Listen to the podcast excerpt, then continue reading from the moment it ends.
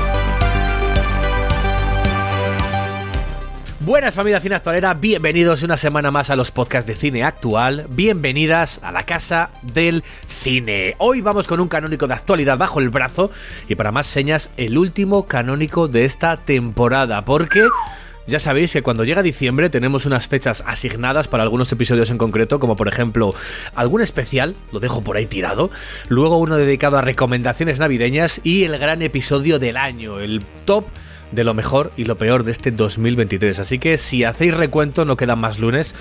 Así que hoy ya os digo, será nuestro último canónico del año y de la temporada, porque también sabéis que nosotros acabamos la temporada a final de año. Nos tomamos una semanita de vacaciones eh, con los regalos de Reyes y volvemos en enero con las pilas super cargadas y a tope para seguir hablando de cine. Pero hoy vamos a lo que vamos. Para el canónico de hoy, yo, el mismísimo Samuel Ubeda, no estoy solo, me acompaña por aquí FJ Santiago, la cabeza visible e invisible de Tarragona.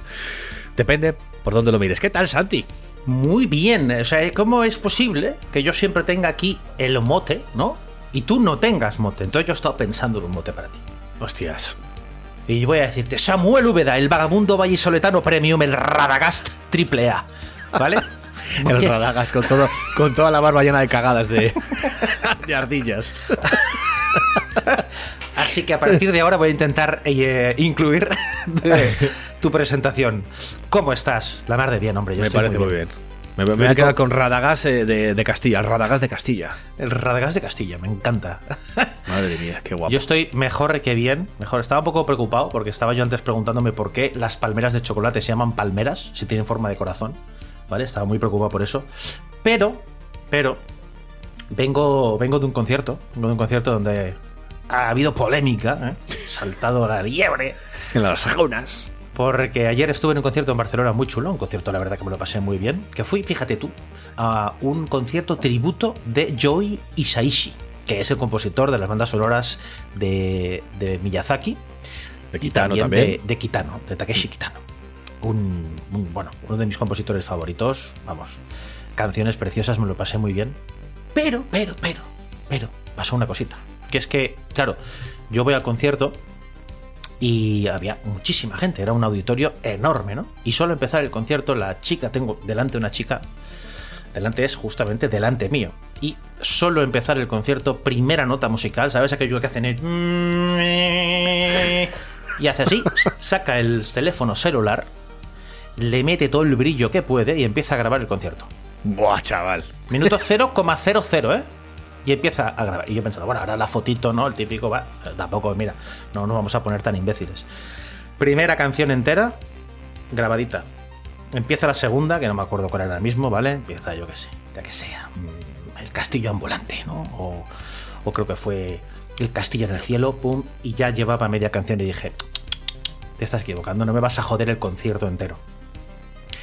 Y yo me acerqué a ella, le di así en la espalda y le dije. ¿Le diste, ¿le diste o, o le propinaste tu puñetazo? Le toqué el hombro, me acerqué a ella y le susurré en el oído de esta forma. Le dije, no he pagado yo 90 napos para que me dejes ciego con el móvil. Guardó el teléfono celular y te diría que no lo sacó más, Pero es que la tía tenía dos móviles, le bajó el brillo y estuvo todo el concierto mirando el móvil, pero más yo veía que hacía y lo tenía al lado. Y mm, simplemente lo sacaba, miraba a ver Insta- Instagram, a ver qué había, y lo volvía a cerrar. Y volvía, ah, mira una, histo- una historia, ¡pum! cerraba. Tío, estás en un concierto, tienes a 50, 60 personas delante tuyo tocándote para, para ti una música que están en trance esas personas, están produciendo algo precioso. Y tú tienes que estar mirando el móvil durante tres horas. No puedes estar tranquila. De verdad que yo no lo entiendo, tío. ¿eh? Es que hay mucha gente que sí que lo hace, ¿eh? Cuando, te, cuando vamos a lo mejor a las salas de cine, eh, es automático, sacan el móvil, lo desbloquean y no llegan a mirar nada, ni, ni Instagram, ni, ni WhatsApp, o incluso se meten en el WhatsApp y dice, no me has quitado nadie. Quito, doy para atrás a WhatsApp, eh, bloqueo el móvil y haces. Tal cual. Hostia, eh, es como una manía de decir, eh, no, no me has quitado nadie, lo vuelvo a guardar. Sí. La tía Como tenía antes, como, como antes mirar la, la hora, ¿eh? Vale, son las, son las doce y media, sigo siendo Sí. igual de gilipollas. eh, venga, seguimos. La tía tenía vida. automatizado abrir, darle a Instagram, ver si había alguna Claro. historia y volver a cerrar. Y dices, y además iba con una chica, una amiga suya, supongo, que esa sí que estaba concentrada en el concierto. Ella me imagino que le habían invitado, le habían pagado la entrada. Eh, pero no podía evitar, o sea, aún yo habiéndole dicho, no ni se te ocurra joderme el concierto, eh, y, y- y estaba mirando. Pero es que más adelante en la fila había otra chica, bastante más lejos, que si la llego a tener delante también te- se lo cuento, que tenía el móvil a todo lo que daba, grabando el concierto, pero es que estaba viendo el concierto a través de la pantalla y tenía la pantalla, Samu, no te exagero, a un dedo de la nariz. Hostias. A un dedo y mirando el concierto a través de la pantalla. ¿Qué dices? ¿Por qué lo grabas? Si, o sea, si no lo ves estando presente, ¿tú te crees que lo vas a ver mañana o, o de aquí un año en, en- en tu ordenador? Hostia, Además, los, ojos, los ojos fundidos, las retinas carbonizadas. Los conos y los bastones hechos, hechos ruina. Estaban dando con los platillos, los conos y bastones. Claro, además dices, si no eres capaz de ver el concierto estando, ¿cu- ¿qué lo vas a ver? ¿De aquí una semana en tu casa? Con el sonido premium, ¿eh? Triple A también, eh, Dolby Surround. Sí, ¿De sí. qué te ha grabado el móvil? Hostias, o- sea que no te libras de, de esa gente ni, en- ni en un concierto tributo a Isaichi. Pero escúchame, que era 90, 90 euros la entrada y aún Ya, así ya. esa gente va y las paga y, y hace Yo- estas jugadas. yo Estamos, aquí sí. estamos perdidos, tío. Sí, sí, yo, te- yo te he contado, yo que os he contado aquí alguna vez cuando fui a ver a, a Bob Dylan a Salamanca, que casi terminó a, a puñetazos con uno que tenía al lado. ¿No? Y ese con ese que sí que casi terminó a puñetazos, ¿eh? Fíjate que no, no me suelo pegar yo nunca, pero con ese estuve, digo, ah, digo, te voy a explicar quién son meningitis y, y el otro, el otro puño que tengo. Y Caronte. Y Caronte. y allí, no, allí directamente era, a- eh, estábamos a tomar por el culo del escenario.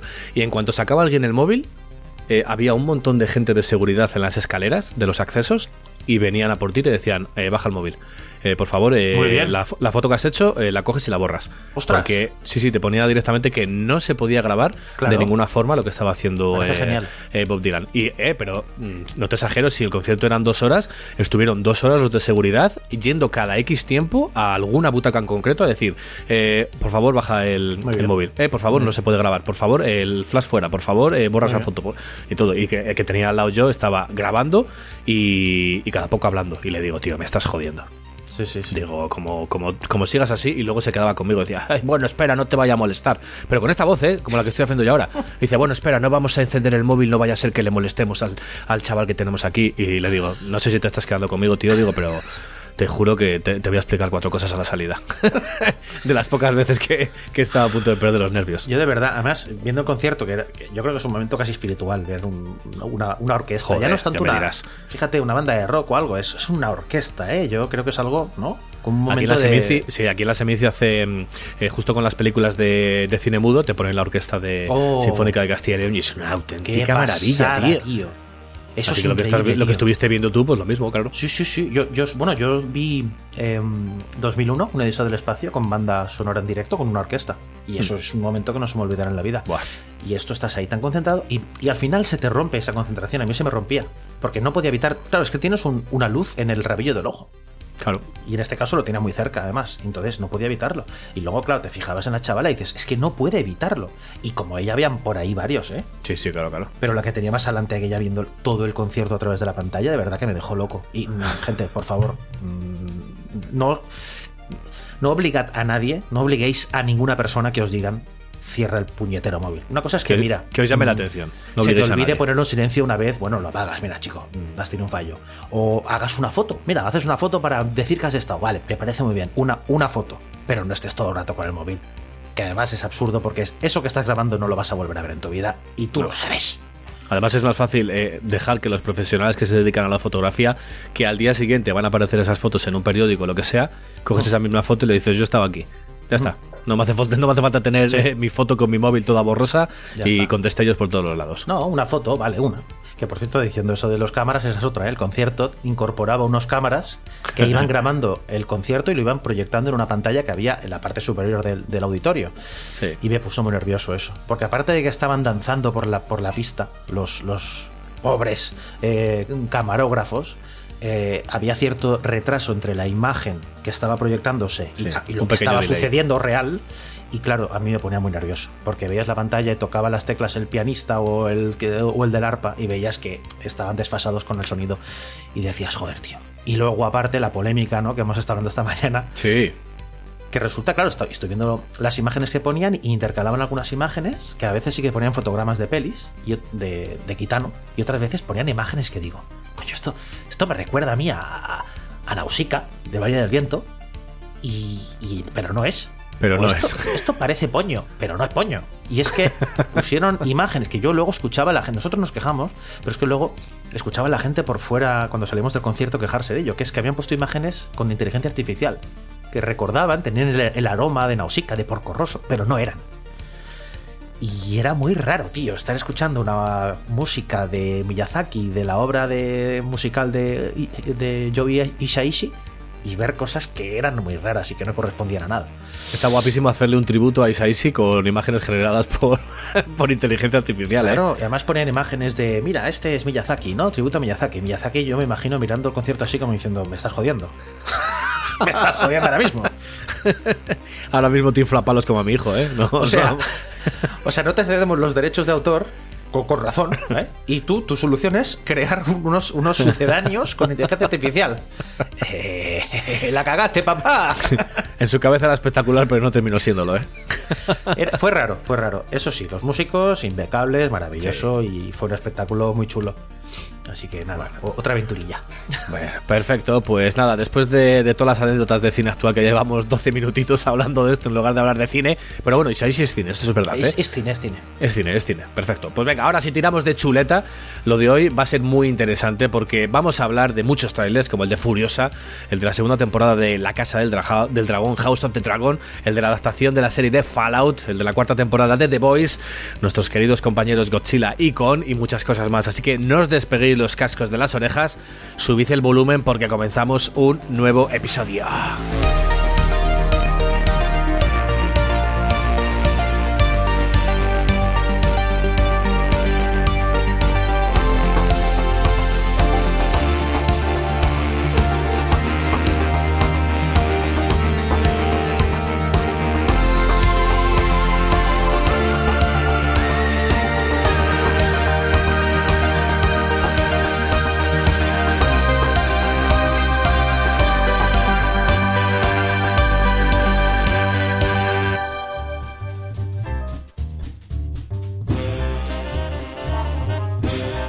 Pues venga, empezamos y lo hacemos con ese espectacular tráiler de Furiosa. ¡Mamma la mía! cinta, la cinta, madre, vaya tela. La cinta dentro de ese universo de Mad Max Fury Road que nos llegará en 2024, nos va a llegar en 2024, va a reventar eh, el panorama cinéfilo, un tráiler que, recuerda al que vimos eh, en Fury Road hace ocho años. Las carreteras, eh, mismo ese tono, ese tonillo anaranjado de, la fotografía, eh, ese cambio azul en algún momento nocturno. Vemos también al personaje principal, a nuestra querida Anya Taylor Joy, que, que va a interpretar a una jovencísima furiosa, el personaje en, que en Fury Road encarnó Charlize Theron. Y por lo visto en el tráiler vamos a, ver también eh, ese brazo mecánico. Aunque el tráiler empieza andando por la arena y llevando el brazo así un poco dañado, así que imaginamos que, que vamos a ver cómo, cómo termina perdiéndolo. Y en el tráiler, hostia, eh, hay muy pocas palabras en el tráiler. Se dicen al principio 4 4 5 que son hagas lo que hagas, te lleve el tiempo que te lleve, prométeme que volverás a casa. Así que ese camino de, de vuelta a casa imaginamos que será encender el motor del coche y sin ningún altercado, pues llegar a casa sano y salvo del punto A al punto B sin, No ningún, tipo de, sin ningún tipo de problema. Todo perfecto. Sí, sí. ¿Qué, qué te ha parecido, qué te ha parecido el trailer, Santi? Pues mira, yo es que me va a hacer levantar la voz este, este tráiler. O sea, ¿Te has metido un puñetazo a la tele? lo- Ya sabes que yo no veo trailers, lo sabes. Pero es que hay dos, dos trailers hoy que me los he clapado como cuatro veces. No, eso, eso de que ya no ves trailers, eso, eso no, eso Bueno, no se cumple ya. No veo trailers, pero me los tengo que ver a veces. Porque, claro, si, si nos dejan en pelotas, ¿eh? que Javi y Dani nos han dejado aquí Sí. solos. Porque hoy no hay tralla, ¿sabes? Hoy no hay tralla, ¿eh? Y le hemos dicho a Laura, oye, ¿te quieres pasar? Y dice, sí, bueno, estoy llegando a Valladolid, que pasa que es que ya tengo planes. Digo, eres una desgraciada. Sí, también. sí, sí, sí, o sea, nos han dejado abandonados aquí en gallumbos con los pantalones Claro, por los tobillos. me obligan, porque lo que no voy a hacer es dejarte a ti. Venga, bueno, ya me explicarás de qué va Furiosa, ¿no? Pero bueno, también, ya que me lo he visto, pues me lo he visto por lo menos tres veces, ¿vale? Porque vaya. te- Y el otro ya hablaremos luego cuál es el otro Sí. tráiler. Pero Furiosa me ha puesto eh, los ojos hacia detrás. Eh, y me ha hecho vibrar cómo suena la música, los tambores, cómo, cómo, cómo luce. Cómo luce, qué potencia. Esto es un tráiler, macho. Sí. ¿Esto Dura, dura poquito, ¿eh? Dura min... Bueno, poquito, no sé Bueno, yo, ¿eh? Sí, pues igual me estoy liando yo con el, con el que dura poquito. Pues es que yo te tenemos diría- aquí una ristra de trailers que, que tal, pero sí, sí, yo pensaba que el de, el de Furiosa duraba, duraba poquitillo. O se me ha hecho a mi corto, puede ser. Yo- eh, eso más bien. Yo te diría Eso que puede dura ser, ¿no? más Dos de minutos dos minutos y medio. medio. Dos minutos y medio. Sí, ¿no? Sí, clavadito. Adrenalina te diría, pero no, es gasolina de alto, de alto octanaje. Porque cómo vibra, cómo vibra. Esto, oye, yo quiero ver el trailer en el cine, so- solo, te digo eso. O sea, Buah. a lo mejor me voy a ver lo primero que echen, solo para ver si, a ver si me echan el tráiler. Hostia, no sé con qué película lo pondrán, pero, pero sí, sí. Bueno, también hemos visto en el tráiler a, a Chris Hemsworth, que, que va a interpretar a Dementus, que nosotros pensábamos a lo mejor que iba a interpretar a, mm, a Immortan Joe, pero no. No. En, much- en muchos sitios pone Immortan Joe. No, pues no, si te metes en Google, te pones el nombre de Chris Hemsworth eh, Furiosa y te pone Immortan Joe. Pero en el tráiler vemos que eh, a- está Chris Hemsworth, que interpreta a Dementus, pero luego está hay un momento, un plano que tiene un cara a cara con, con un jovencísimo Immortan Joe. Así que...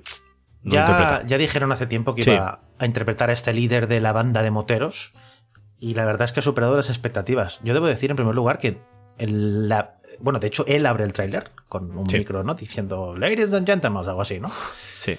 Y no lo reconocí hasta que pasó un ratillo. Yo Porque- dije, este me suena. Digo, este me suena de algo, no sé quién es. eh, Esta, esta nariz es postiza, eso sí que lo sé, pero me recuerda a alguien, pero no sé a quién. Pero sí, luego, luego claro, como cuando ves otra vez eh, quién está dentro de la película, dices, coño, pero si es Chris Hemsworth. Sí, Claro. porque le han puesto la nariz esta aguileña. Sí. eh, le han puesto así como, como las, los pelos, la, bar- la barba esa larga, como canosa, rubia.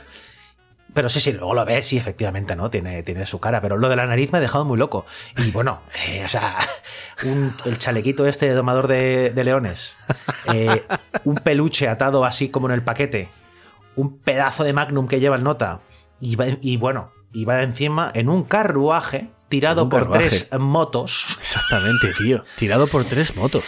Mira, yo creo que, que esta peña eh, no es que sepa lo que a mí me pone. O sea, es que se mete dentro de mi ADN y, y me saca cosas que yo ni imaginaría para hacerme, para hacerme vibrar, macho.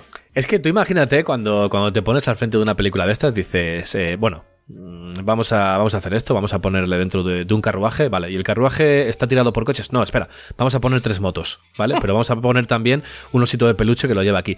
O sea, en tu cabeza ahora mismo todo está mal, o sea, está funcionando mal, pero en el mundo de, de Mad Max, en el que ha creado Josh Miller, funciona muy bien. Claro. O sea, todo lo que vayas a ver en el mundo de, de Mad Max creado por Josh Miller funciona muy bien. Tú- y, tú- y Chris Hemsworth en el papel de Dementus, pues también va a funcionar Claro. bien. Tú recuerdas que en Mad Max 2 hay un nota que va con un Cadillac rosa y la barba y el pelo teñido de rosa. Quiero decir, todo cabe en Mad Max. ¿no? Y, y el villano Wes aquel lleva con el culo al aire. Con unos pantalones de esos que te deja el culo al aire. Quiero decir, mm, lo que quieras entra. Además, en nota lleva como una capa, como si fuera un romano, tío. Es, es que es espectacular.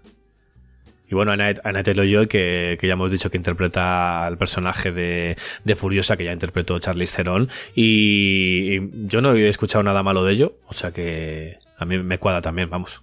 Sí, sí, sí. sí. Va de Bueno, mierda al principio del tráiler hasta las manillas. Pero, pero, pero además parece no solo que va a haber como escena de carretera, obviamente, incluso, es que no sé si se ve el, el Warwick, el camión de, de Mad Max Fury Road. Hay un camión con Hay- depósito. ah, Sí, hay, hay un camión con depósito en el que le tiran una de esas lanzas explosivas, así que Sí. no sé, me imagino que... No sé si será ese mismo, pero algo, algo tiene que haber ahí con un, con un camión. creo que los no, vehículos, pero se- los se vehículos parece mucho. increíbles también. Lle- lle- Lleva como una especie como de símbolos que no, no he llegado a ver muy bien qué son. Hmm. Así como eh, eh, ¿no? En, la chapa, digamos. Pero, pero parece que no solo va a haber mm, tralla en la carretera, sino que me ha recordado mucho a Mad Max eh, 2. eh, ¿Cómo se llamaba? El guerrero, guerrero en la, en la carretera. Bueno, es igual, a Mad Max 2, donde ¿te acuerdas que había como una destilería o una refinería? Era? No, la sí, refinería. sí, que, tenía, que se abría cada poco, eh, estaban todos por ahí danzando a la- en la puerta a ver si podían Eso entrar, es. si no podían entrar. sí. Pues hay un momento, ¿no? Que parece que van a entrar, o no sé quién ni cómo, ¿no? Van a ver. eh, va a haber acción, ¿no? Dentro de una especie de también de, de fuerte, donde van a tener que entrar y donde parece que, que Furiosa la lía chiquitita, ¿eh? Eh, Imaginamos que es la ciudad de la gasolina, igual que era el criadero, el criadero de balas y ciudad de la gasolina. Puede ser. Piensa que esto es una precuela de Mad Max Fury Road.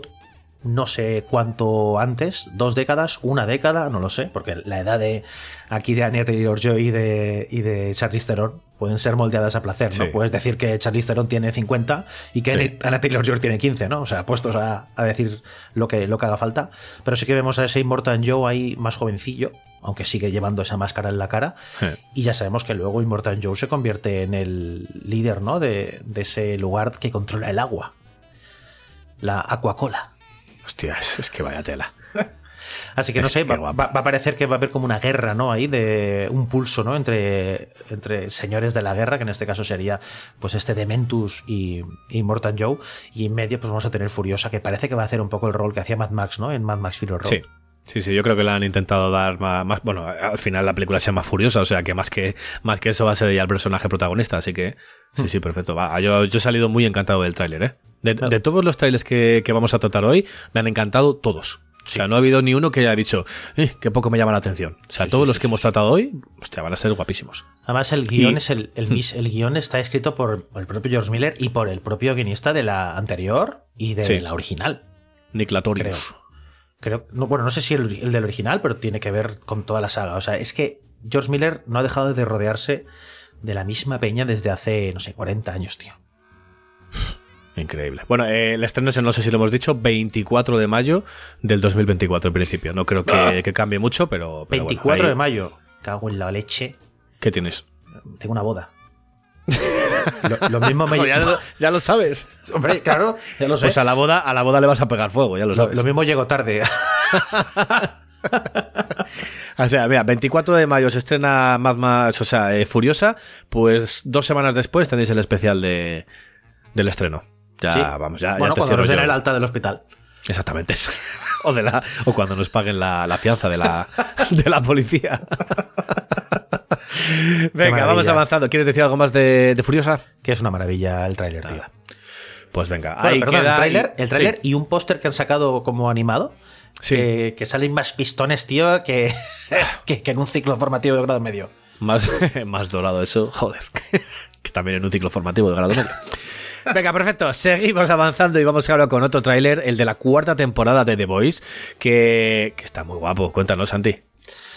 Pues sí, tenemos cuarta temporada de The Boys, ya lo llevamos tiempo diciendo. Eh, hemos estado hablando un poco de ella, como que iban, que iban a avanzar eh, la trama según lo que había pasado en la serie de Gen V o Gen V, ¿no? Efectivamente, un mes después de lo que sucede en Gen V, eh, pues vamos a ver lo que sucede en, la, en, en The Voice. Un The Voice donde parece que va a dar el salto lógico de la temática que tiene acerca de las redes sociales, ¿no? Sabéis que las redes sociales y la media tienen mucha importancia en todo lo que vemos con, con estos superhéroes, ¿no? Donde ya no solo actúan, es un poco como la clase política, ¿no? No solo actúa eh, según sus poderes, sino según la aceptación que tienen con Que la gente. la ¿no? gente. Sí. Pues bien, salto lógico, ¿cuál es? Pues entrar en política. Así que vamos a ver cómo efectivamente los superhéroes se meten a política. Yo entiendo que como presidencia, ¿no? De Estados Unidos, aunque no se ha visto, pero tiene toda la pinta. Tiene toda la pinta. Además, hay un momento en el que hay eh, uno de los bandos en un lado, otro de los bandos en otro, y saltan las vallas y se empiezan a zurrar. Que es más Sí. o menos como, hostia, eh, unos piensan una cosa, otros piensan otra, y no, no Sí. podemos estar a gusto aquí. Bueno, un poquito la- el sino de Estados Unidos, ¿no? Que hay dos bandos, ¿no? Parece que Starlight se va a presentar por, no sé, por, lo de- por los demócratas, no sé. Y Homelander, pero luego tiene pinta de republicano. Pues eso, eh, Homelander por un lado con su hijo y Starlight por otro y yo creo que, que con que con el ¿cómo se llama? Eh, Huey era, joder, se me olvidó el nombre ahora de Jugué, ¿no? Sí. del coprota- coprotagonista. Eh, bien, pues eso, vamos a tener una temporada que además sí que con lo que hemos visto en GNV, parece ser que hay algo ahí de un tipo, un virus, un parásito. Yo, claro, como no he visto GNV no puedo hablar y, y, y ya está bien, porque entonces no son spoilers de GNV, ¿no? Eh, pero sí, lo Claro, que sí... no, no, eh, al final es eso. eh, Yo no he visto GNV, pero seguramente vaya a ver The Voice. O sea, no, no, Claro. no- a mí no me llama de momento la atención ponerme con, con GNV. Así que ahí quedan en el aire. Bueno, de hecho, desde el- la cuenta oficial de la serie en Twitter han dicho que no necesitas ver ambas series para entender qué Ah, pasa. Bueno, mira, por lo menos. Sí. O sea que el contexto es este que te digo yo, hay como un virus o algo así, se ve que eh, Butcher lo sabe, Billy Butcher, y mm, también le quedan pocos meses de vida. Creo que era porque había abusado, ¿no? De precisamente del Compound V. Y eh, eso pues le llevará a una persona más peligrosa que nunca, ya que pues cuando estás cercano a la muerte y acorralado es cuando más peligroso eres. Em, aparecerán personajes nuevos, uno interpretado por Jeffrey Dean Morgan, ¿vale? que es un personaje que no sabemos aún quién es, pero bueno, lo, pode- lo conocemos comediante. sobre todo eh, del comediante de Watchmen o de The Walking Dead, ¿no? De, de- Estaría guapo que hiciese de comediante, ¿eh? Hombre, eh, no, no se sabe nada, no se sabe nada de él y por lo que veo va a ser como un aliado de Butcher, aunque no estoy muy, muy seguro. También es, es Negan en The Walking Dead, un personaje que, que yo creo que le ha, le ha- le ha granjeado bastante fama. Y mm, básicamente también vamos a ver cómo, no sé si os acordáis cómo acababa la tercera temporada de, de The Voice. Pues bueno, va a empezar con el juicio a Homelander por hacer lo que hace, ¿vale? Con esa mítica, yo creo que ya se ha convertido en un meme, esa sonrisilla, ¿no? De, de joder, ¿vale? soy famoso a pesar de lo que haga, ¿no? Y soy querido y, y celebrado a pesar de lo que haga. Y también va a haber un par de personajes nuevos que no, no son adaptados del, del cómic eh, original, sino que han sido creados específicamente para la serie, como son Firecracker, interpretado por Valerie Curry, y Sister Sage, interpretado por Susan Hayward. No se sabe nada de ellos. Parece ser que van a ser aliados de Homelander y según el creador de la serie eh, van a estar como una puñetera regadera y van a liarla mega parda. O sea, ya lo ha dicho el propio creador de la serie, que va a subir las apuestas Eric Kripke con estos dos personajes. Imagínate cómo va a acabar el asunto, teniendo en cuenta todo el, eh, el desfile de locos que hemos visto hasta ahora. Yo tendría que revisionar, bueno, no revisionar, sino eh, me viene muy bien cuando, cuando empiezas una de las temporadas de, de The Voice y Amazon te mete ahí un resumen de un minuto y medio, dos de todos los episodios, porque es verdad que al final vemos tantas series y tantas cosas que te terminas liando y dices, hostia, ya no me acuerdo por dónde se llegaba en la historia, qué le pasaba a este personaje y este. Así que este, este resumen que vaya a hacer Amazon de The Voice de la temporada 3 eh, me va a venir de lujo. Y piensa que la. Bueno, no se sabe la fecha, se sabe que es obviamente para 2024, Hmm. Pero el tema es que mm, la tercera temporada la vimos en verano del año pasado. Es decir, ha pasado un año y medio y más que va a pasar. O sea que también es normal que estemos un poco descolocados ahora mismo con lo que ha pasado, ¿no? Así que, pues eso. Ya veremos qué nos trae esta cuarta temporada de The Voice, pero seguro que diversión. Muy bien. Pues venga, avanzamos y ahora pasamos a, a otro adelanto que nos ha llegado y ha sido el de la segunda temporada de House of the Dragon. Muy bien. Buah, no sé por qué, ¿por qué? antes siempre las llamas ¿Qué he dicho? la casa de Dragao. La casa de Dragao. Fíjate que cuando estaba presentando te he visto hacer así, dice, ¿te has, te has confundido? ¿Qué has hecho? Y digo, yo creo que he dicho Es House of the Dragon. del Dragao. Eh, Que eres House of the y- Dragao. Y, y no lo sabes. Un casa de Dragao. Casa- Ahora comprendo. bueno, pues tráiler, este pequeño adelanto de la segunda temporada de House of the Dragon, esa adaptación de la novela de Fuego y Sangre de George Martin, en la que nos contaban cómo la casa Targaryen y todos sus dragones se hacían con el control de Poniente. Pero claro, para llegar hasta ahí hay que hacer frente a un montón de, riñas familiares por el poder. Y ahora mismo hay dos bandos de la familia enfrentados. El de, por un lado, el de Rhaenyra Targaryen y el de, y por otro, el de Alicent Hightower y sus hijos Aegon II y Aemon. Aemon es, eh, recordar, el que tiene el parche. ¿Vale? Aquí voy a hablar con pies de plomo. Porque eh, no quiero soltar nada, no quiero soltar el spoilers eh, de este tráiler porque no, no quiero. ¿Hay dragones? Sí, hay dragones, por supuesto que los hay. ¿Hay espectacularidad? Por supuestísimo que la hay. Porque ahora es donde de verdad empieza la guerra. Los que hayáis leído el libro, eh, sabéis que hay mandanga. Y en el libro son unas pocas decenas de páginas, ¿eh? No, para que os hagáis una idea, no sé si eran 1400 y es, la primera temporada empezaba a partir de la página 700 o 600 y algo. Y son unas cuantas poquitas páginas lo que cuenta la primera temporada. Y ahora la segunda temporada son también muy poquitas. Pero hay mandanga. Hay mucha tela que cortar porque eh, porque hay, hay, hay, muchos personajes que, que, vuelven, hay otros personajes que, que, no van a volver, pero yo no voy a decir cuáles, ni, ni voy a andar por ahí. El tráiler, este sí que es verdad que es cortito, es con el que me había liado yo, porque este dura poco más de un minuto. Sí. Ya se saben también los directores que van a estar en esta segunda temporada, que van a ser Alan Taylor, que es director de, de asiduo eh, del mundo de Juego de Tronos y House of the Dragon, y asiduo también a muchos de los episodios de, series míticas de, HBO como Los Soprano o Boardwalk Empire. Luego también está de, directora Claire Kilner, que hace su debut en el mundo de Poniente y ha, ha dirigido episodios como por ejemplo de, de Genuve, lo que hemos estado hablando antes, del spin-off de, The Voice.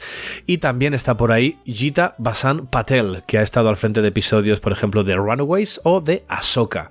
Y aquí, en House of the Dragon, va a cerrar la temporada con un episodio dirigido por ella. Eh, o sea, el trailer es espectacular, es que no hay más. O sea, es... ¿Cómo, era el eslogan que dicen? Como una, una guerra entre familiares es, es, dura, ¿no? Algo así. Es dura, pero peor es una, una, una de dragones. Dice, pero una de dragones y hace así. y aparecen los dragones esos que, madre mía, aparecen el Warrick este de, aparece, aparece el último dragón gigantesco cuando lo están mirando unos soldados así con una toma desde abajo. ¡Ah, chaval! Pinta, pinta guerrera esta temporada, ¿eh? Sí, además hay otro plano, otro plano bastante alejado, así como un, como con un paisaje y un dragón en un lado, otro dragón en otro. O sea, es increíble, tío. La primera temporada yo reconozco que me, empezó gustando sin más, pero me acabó encantando. Yo creo que la segunda mitad de la temporada fue. O sea, subieron el día a la 11, ¿no? Sí. Y como a mí me encantan estas movidas de palacio, eh, básicamente son movidas de palacio. Por aquí parece que vamos a dar el saltito ya al campo de batalla, ¿no? Sí. Vamos a ver más cosas de, de tralla, de guerra. Me imagino que también seguirán. Es que, es que no quiero contar nada del libro. Ya te digo, si, si os gusta o si os gustó la primera temporada, vais directamente y no, que dices, mira, no me quiero leer las 600 o 700 hojas anteriores. Que ojo, están muy bien, son muy interesantes para meterte en el mundo de Poniente y cómo llegaron eh, los Targaryen ahí a, a, reinar en todo Poniente. Incluso, mira que esto lo hemos dicho Javi y yo muchas veces, cómo empieza el libro, cómo llegan los primeros Targaryen a, a Poniente, es súper interesante y es algo aquí en la serie que han saltado varias generaciones y lo han contado. Pero es súper interesante también cómo han llegado todos los Targaryen, ¿eh? Pero está bien, está bien yo creo porque te están explicando un conflicto concreto. No sí, sí, sí, sí. Sí que es verdad que hay saltos temporales durante la primera temporada, ¿no? Sobre mm. todo en esa primera mitad. Pero claro, te tienen que explicar con qué conflictos llegan los personajes a esa segunda mitad, que yo creo que realmente es lo que quieren explicar. Sí. Entonces, claro, tienes que entender cuáles son las rencillas, cuáles son las alianzas, cuáles son los odios ahí arraigados, y mm. creo que lo explican muy bien. Es raro al principio, porque, claro, no estás acostumbrado. En Juego de Tronos no hay esos saltos temporales. No. Que de repente han pasado 20 años, o 15, o 5, los que sean. Pero, ahora yo creo que ya, ya, están establecidas, ¿no? Las, las alianzas, odios. Eh, y fíjate, si, te, si os ponéis a leer el libro, también pasa porque un párrafo estás hablando de, de, uno de los personajes y el párrafo siguiente a lo mejor te dice, bueno, pues eh, llegado a este punto murió tal y cual y haces hostias. Claro. Coño, ya, a tomar por culo, porque claro, son, date cuenta que son escritos que han ido cogiendo de varios maestres que han llegado y tal, y, puede haber saltos entre uno y otro. Te están contando desde un punto de vista y desde, y desde otros cuantos. Así que puede ser que cojan unas partes de uno y otras partes de otros. Pero eh, si os queréis leer directamente de qué va a ir la segunda temporada, ya os digo, eh, os cogéis a partir de la página 700 justo cuando empieza, cuando veáis que empieza la, la serie y tiráis ahí, porque son, son muy poquitas páginas, ¿eh? Y, ya sabéis lo que, los que os podéis encontrar. Pero, hostias, eh, va a haber, va a haber caña, ¿eh? En esta segunda temporada. También te digo, del mismo modo que decías que The Voice necesitas un resumen. Mmm, Buah, aquí igual. Aquí igual, porque fue en, en verano de 2022 también. Ha pasado un año y medio desde esa temporada y esto es mucho más complejo. Joder, que sí es más complejo. Fíjate que cuando, cu- eh, cuando estabas leyendo el libro era lo mismo, ¿eh? Te ponías Aegon primero, no, Aegon primero, luego pasaba a Aemon segundo, Buah. luego eh, eh, Aemon, que es el del parche, luego su hermano eh, Targa- y haces, hostia, tío, vaya, vaya lío. Pero claro, luego al final todos los libros tienen el árbol genealógico y Claro. cada cinco o cu- cuatro o cinco páginas haces, voy a ir al final, Sí, sí, que sí. no me acuerdo si este es cuñado de tal, este tal, los Hightower, los, bueno, Yo aquí voy a necesitar Buah. un resumen también, ¿eh? Pero bien. sí, sí. Oye, si podíamos, igual, mira, si nos da tiempo, yo lo dejo ahí, podríamos hacer un pequeño resumen de la primera temporada de, de House of the Dragon. Ya veremos, ya veremos. De la Casa du Dragón. Tu caso trancao. Cosa del dragao. pues venga, si te parece, dejamos el mundo de Poniente apartado y vamos ahora con otra adaptación, la del videojuego de Fallout, en la que se encontraba trabajando Amazon. Hace unos días nos llegaron las primeras imágenes, donde veíamos a los personajes principales que, que aparecen en la serie, y ahora vemos ya algo en movimiento. Y los que hayan jugado al videojuego de, de Bethesda seguramente han visto muchas referencias a él. Eh, yo solo he jugado al New Vegas, ahí, ahí está perdido entre, entre la saga. Sé que los personajes parten de, de un búnker, un búnker que ha habido una guerra nuclear y el mundo posapocalíptico, radiactivo y plagado de, de buena gente, como hemos podido ver en el tráiler.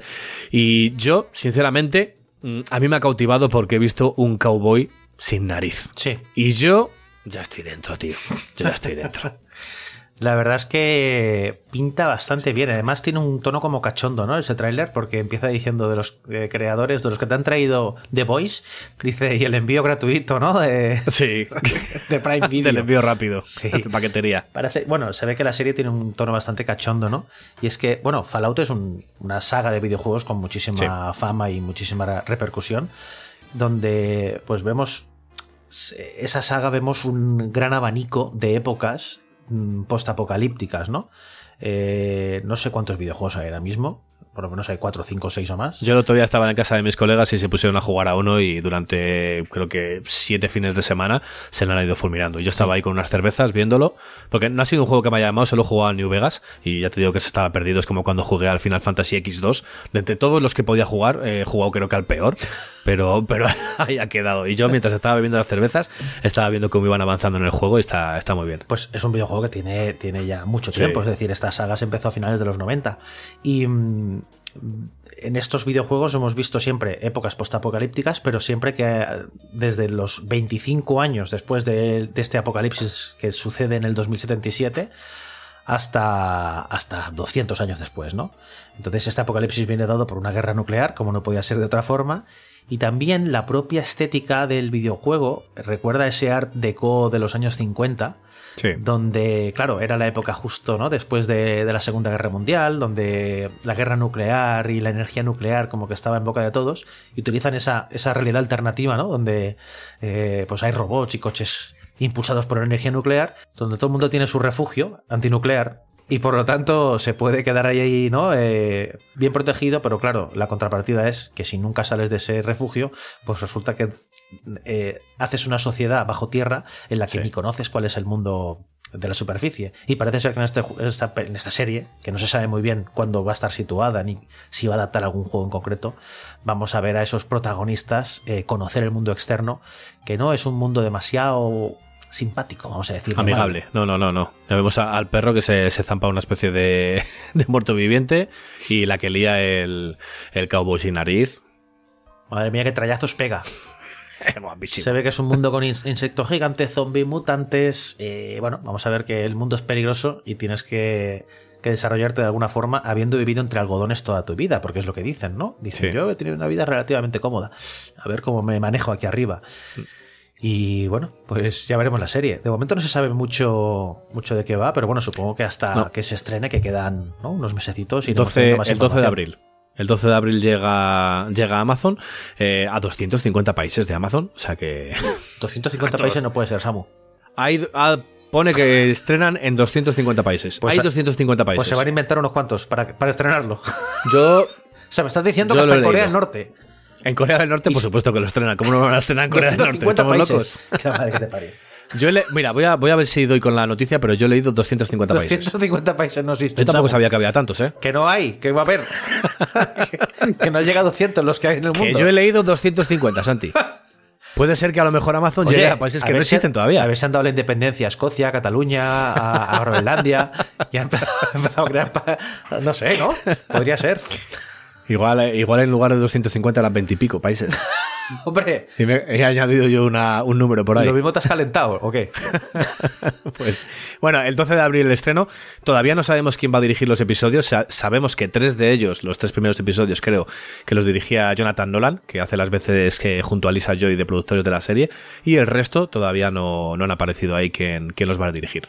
Pero Bueno, bueno, mí- eh, el trailer a mí me parece que tiene una pinta espectacular, tío. Y tiene una fotografía eh, que tú y yo hemos hablado muchas veces, eh, siempre traemos a, a colación aquí la serie 000, y si tiene el acabado de 000, o sea, una- una- tiene una fotografía así como un poco eh, vieja, tirando para, para lo antiguo, que le sienta muy bien. Y la- incluso las eh, una de las armaduras que aparece en el, en el tráiler, está guapísimo, que le pilla un oso. Buah, Un oso mutante. Bueno, Sí. yo, yo- yo no he visto esa fotografía que tú has dicho, ¿eh? Yo la he visto un poco más, eh, no sé, normal, entre comillas, entre comillas más, más de, hoy en día. Pero sí que es verdad que luce bastante bien. Parece que va a tener también un tono bastante cachondo. Y por lo que vemos en el tráiler, mm, una de las características del videojuego también es que tiene una banda sonora como muy clásica y muy buena, ¿no? Y parece, por lo que vemos en el tráiler, que también incorporan temas así como antiguos y que a lo mejor la banda sonora estaba formada por ese tipo de temas, ¿no? Rollo de los años 50 y tal. Por cierto, no hemos dicho, eh, Todd Howard, que es eh, director de Fallout 3 y 4 y, productor ejecutivo de otras secuelas, eh, va a estar eh, involucrado en, el, en la serie como, creo que era como productor ejecutivo. Y gran parte del equipo, creo yo, de Westworld, incluyendo Jonathan, Lol- Jonathan Nolan y Lisa Joy, van a estar también, ya que los echaron de HBO, van a estar aquí en Prime Video eh, implicados en esta serie, que a ver, no sé si va a ser una de las nuevas, eh, uno de los nuevos pepinazos de, de Prime Video, o, o no, o se va a quedar ahí, pues no sé, en, en una Bueno. comedieta ligera, no lo sé. una comedieta, sí, sí, tiene pinta de ser comedia. ¿eh? No, tiene, Pues nada, tiene lo- pinta bastante cachonda, ¿eh? Sí, sí, sí. eh, Cuando, cuando se bebe la tacita esa co- con, Mo, puede ser que sí, a lo mejor tenga un, un recurso gracioso, pero no creo que la serie tire, tire mucho por lo gracioso, ¿eh? Yo lo que, lo que estuve mirando cuando jugaba a mis colegas de gracia tiene eh, menos cero. Sí, no, no, la- la- el videojuego no te digo que no, pero yo qué sé, ese personaje de un solo ojo y tal, y parece que hay bromitas, ¿no? No sé. Bueno, Eh, lo veremos a partir del 12 de abril. Eh, A ver qué tal. El reparto, por cierto, espectacular, que no lo hemos dicho. Sí.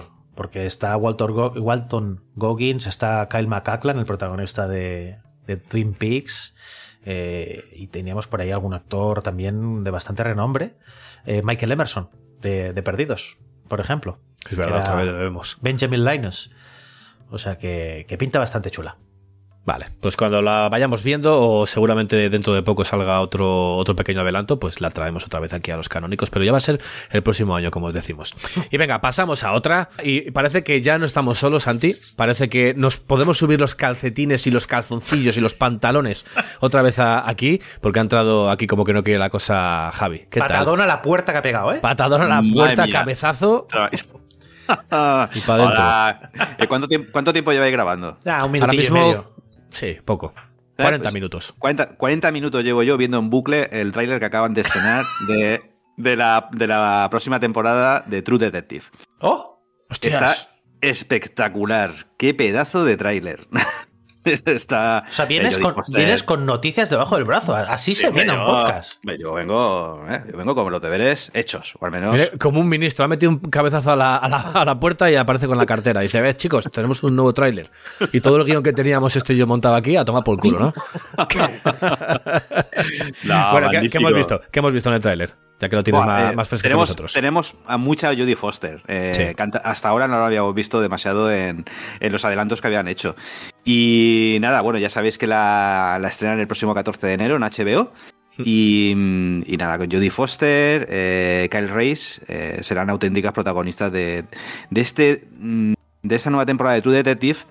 Las dos anteriores habían dejado un poquito, ¿no? Un poco un sinsabor. A mí me gustan, de- ¿eh? A mí me gustaron Sí, mucho. no, no, a mí, a mí también. Lo que pasa que es verdad que no, no tuvieron la acogida que tuvo, por ejemplo, la primera temporada. Pero. Hostia, es que eh, siempre hemos dicho que si una, una primera temporada empieza en tuvo lo más alto y en tu Detective empezó, uf, hostia, es muy no. difícil volver al nivel, ¿eh? Pero, pero escúchame, es muy alto, ¿eh? Es Claro, muy, muy tío, es alto, que no puedes. alto. O sea, ya a partir de la base de que no vas a volver a ese nivel. O sea, Sí. pero disfrútala, disfruta la serie, porque es que sí. Si siempre vas a estar comparándolo con la primera, eh, da igual qué Mm. temporada te hagan y de qué serie, que no vas a llegar a ese nivel. Sí. Pero bueno, la segunda ya tuvieron, dentro de, de que seguía teniendo el espíritu True Detective, hicieron un cambio como de. Le dieron una vuelta, o una vuelta, Sí. o se fueron para otro lado, ¿no? Porque eh, cambiaron un poco el rol. Y eso está bien. Al menos sabes que no puedes repetir exactamente la misma fórmula porque efectivamente no lo vas a superar. No. Mm. A mí todas las temporadas de True Detective me, me han gustado igual de la misma forma que me han gustado todas las temporadas de Fargo. Las pongo Hombre, más ahí, ya que sean, ya que son temporadas tío. independientes, eh, Mm. pero a la vez interconectadas un poco, en True Detective pasa lo mismo y a mí me, o sea, a mí me flipa la serie. El otro, día, el otro día volví a ver la película, la de Fargo, que hacía un montón de años que no la veía y, ostras, es, Magistral. es, es magistral, es magistral, ¿eh? Madre mía. Pues nada, en este nuevo tráiler, eh, la verdad es que tiene unos tintes que recuerda ciertamente a la primera temporada. Por lo que se va, por lo que se va viendo en cuanto al caso al que, al que tienen que tienen que investigar. Además, la confrontación entre las dos detectives o las dos protagonistas, eh, que en este caso son, son dos chicas, eh, como he comentado antes, la verdad es que pinta bastante bien, porque además pone sobre la mesa, bueno, pues el indigenismo americano y alguna cosita, algún detalle así esotérico, mágico, que, que yo creo que le puede dar un toque, un toque bastante genuino ¿no? a, la, a la temporada y que creo que puede recordar en ciento modo a lo que, a lo que vimos en la primera temporada. Yo lo que he visto, la verdad es que me ha gustado bastante. Muy bien, pues no la perdemos de vista. Bueno, no creo, no sé si va a salir algún tráiler nuevo antes de que se estrene la creo, temporada, que no este lo creo. tráiler este era el trailer Sí. final, ya, Pues sí. Mm. Con eso ya Por cuando cierto- veamos el primer episodio decimos a ver qué nos parece. La coprotagonista está Cali Reis, mm, Mm. boxeadora profesional. Sí, sí. O sea, te pega, te pega un chiflazo que te pone a dar vueltas allí al, al- Alaska hasta que llegas al Polo Sur, ¿eh? Madre mía. No me quiero yo enfrentar a ella. pues bueno, dejamos el mundo de True Detective y vamos ahora con, con otro mundo que nos encanta, de el mundo de nuestros mejores amigos de Godzilla y Con, que como, co- como vi el otro día en Twitter, como vi el otro día en Twitter, el mundo de Jorge el Curiosete li- liándola contra Serapio, el lagartija de Alicante. Ah, me hizo muchísima gracia. Bueno, la, la cinta creo que se va a llamar aquí en nuestro país si no, si no cambia el título Godzilla y con el nuevo imperio. Y, y volvemos a la Tierra Hueca a ver un espectáculo visual increíble. Hay un bebé Kong que espero, espero que no hagan lo mismo que hicieron con el bebé de Godzilla. Que hay, hay varias películas, creo que hay un par de ellas dedicadas a- al bebé de Godzilla que, que son, hostias, yo tengo que verlas porque las tengo ahí en filming. Creo que estaban en filming. Y tengo ganas de verlas. se llama. Minila, con un diente así en medio, en forma de, de punta en medio de la boca. Tengo que verlas porque quiero ver a ver qué, qué hostias es eso. Sí, sí, ya, nos Madre está mía, enseñando Santi unas imágenes. mía. Parece el dinosaurio este de la serie de, de dinosaurios. Sí, sí, El sí, eso te iba a decir, el bebé, decía- el bebé, el sí, que decía sí, tu no mami, ni tu no papi, Eso. pues ese mismo. Vaya tela. Madre mía, pues sí, un jersey.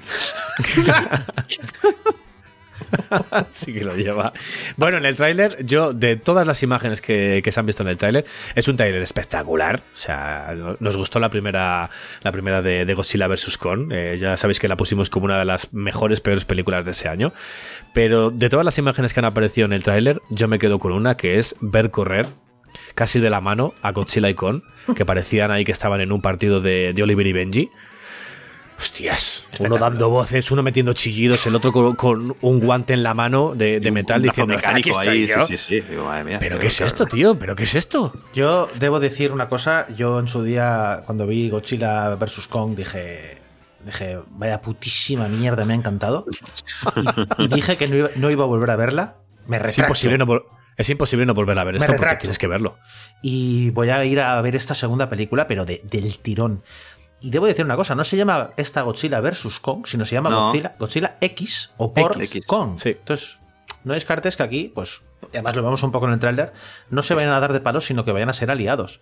Porque Estás en- proponiendo que el bebé, que el bebé ese gorila sea hijo de, de Godzilla y de, y Me de cago en Dios. Es No, una no especie puede. como de orangután de ojos verdes. Es una cosa rara. Porque además a Godzilla ahora, a, a Kong le han puesto barba. Le han puesto una barba así como, como canosa.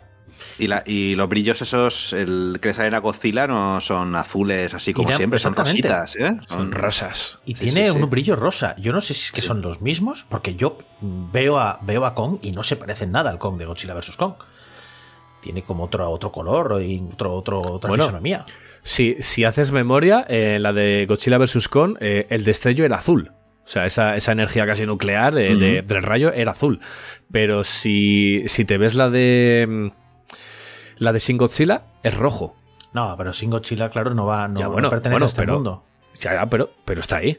O sea, Mm, esto, sí, sí, esto sí. todo pertenece a este mundo. Eh, los de Godzilla, eh, Godzilla en mi corazón siempre. Sí. Pero es rojo. Y aquí es rosa. Sí. Rosa casi morado ahí. Sí, Nuclear. no sé, pero vemos, lo vemos, yo lo veo muy cambiado a Kong. Sale así como con la barba, Mm. como con pelos así en los hombros extra. Y luego lleva el hacha esta, hecha con, con una de las escamas de la, del lomo de Godzilla.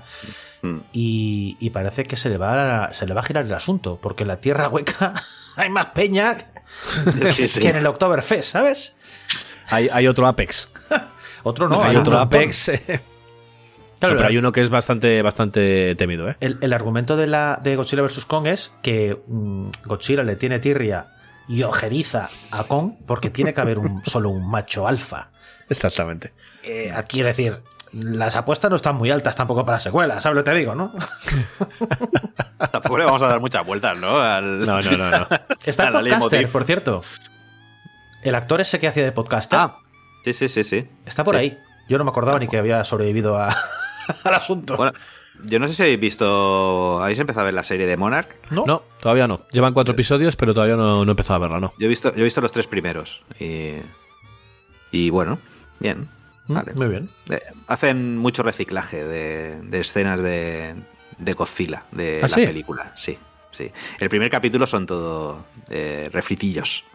Bueno, Así Bueno, que al, final, al final ten en cuenta que es el, el Monsterverse, como lo han llamado, así que tendrán que ir cogiendo, eh, Mm. incluso si meten de la de, de la primera de, de Godzilla, pues Mm. eh, más todavía. A mí me flipa esa película, ¿eh? Sí, Sí, sí, sí, sí. las primeras. Tiene, un, tiene un sonido, tío. Es Buah. brutal, ¿eh? La, la escena aquella del tren y demás, aquello es brutal, ¿eh? Mira, antes de empezar a grabar, hemos estado haciendo, Santi y yo, eh, pues yo creo que 10 minutos el gilipollas aquí, pero hemos estado haciendo solo el sonido que hace Godzilla cuando carga de... Bueno, Y- ese- y aquí, aquí los dos con el micrófono haciendo... Ese y el del tráiler, el del tráiler que, que está muy guapo, que hace como Sí. la, la- la aguja esa de, de movimientos sísmicos. Sí, sí, sí. Ah, sí, sí, sí, sí. Sí, es verdad.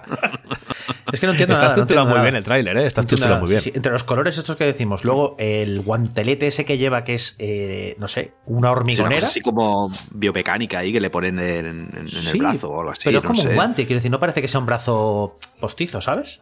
Igual se, ha roto, igual se ha roto la muñeca de meterle un cañonazo a, a alguien. En la ¿Puede anterior- Eran como unos Transformers eh, o, algo mecánico. ¿Es- ¿Era, era aquella? ¿La, la, la- la anterior? No, pero como- ese era el, me- eh, el Mechagodzilla. Sí, es. es Pero sí, esto es como ¿no? amarillo.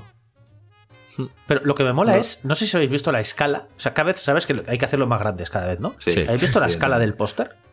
Sí, bueno. Que, que sale, el, ¿sabes el Cristo Redentor? Sale como si fuese. mm, Parece, parece lo que lleva al cuello, parece una, una pulsión, un collarcico. Parece la uña del dedo del pie. O sea, es que no sé si veis, hay unos helicópteros, estoy enseñándoles aquí a mis compañeros la imagen, ¿vale? Este es el Cristo Redentor. Sí. Y aquí vemos a Godzilla y Kong, ¿vale? Son del tamaño de la luna. O sea, eh, no es que se hayan flipado para esta peli. Se les ha ido la olla. Bueno, a lo mejor hacen como en el tráiler, que, que cuando hay, hay un- parece que hay un, un con gigante y se va acercando a través de la niebla y es el bebé. A lo mejor aquí pasa exactamente lo mismo. Pueden ser tío. un poco más pequeños del Cristo Redentor ese de, de Brasil. A ver qué nos presentan con, con el bebé este, porque me ha dado miedo. Pero bueno, vamos a ver que hay como una especie de planeta de los simios dentro de la Tierra Hueca, ¿no? Sí. Mm. Tierra Hueca, es que es que me flipa, tío. Eh, Voy a, buah, voy a ir al cine, pero, pero pegando los puñetazos del Zangief, ¿eh? De esta, Sí, mira, sí. se estrena 12 de abril de 2024, pues dos semanas después también tendréis el especial de, de estreno de cine actual. Esto sí o ¿No sí. era, no era 15 de marzo de 2024 en, en España?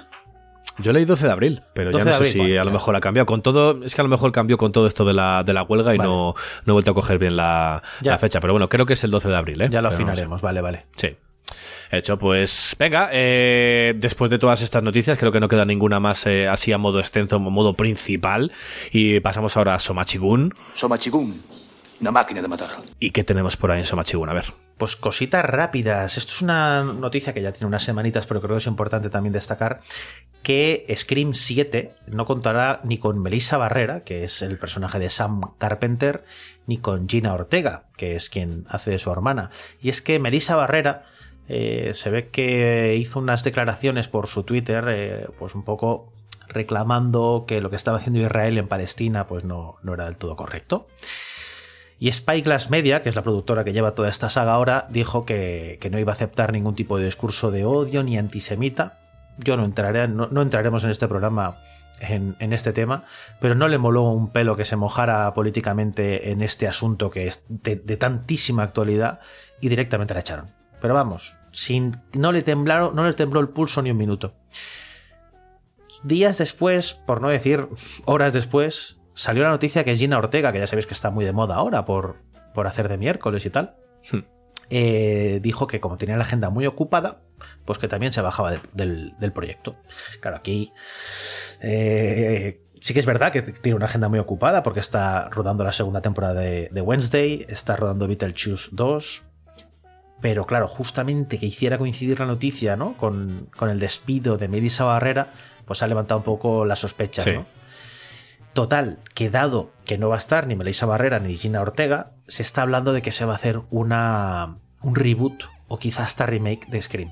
Es decir, en vez de seguir con las, la, la- la línea esta que estaban siguiendo con Scream 5 y 6, pues parece que van a ir por otra línea totalmente diferente. A lo mejor cogen, ¿no? Y se plantan delante de. de ¿Cómo se llama?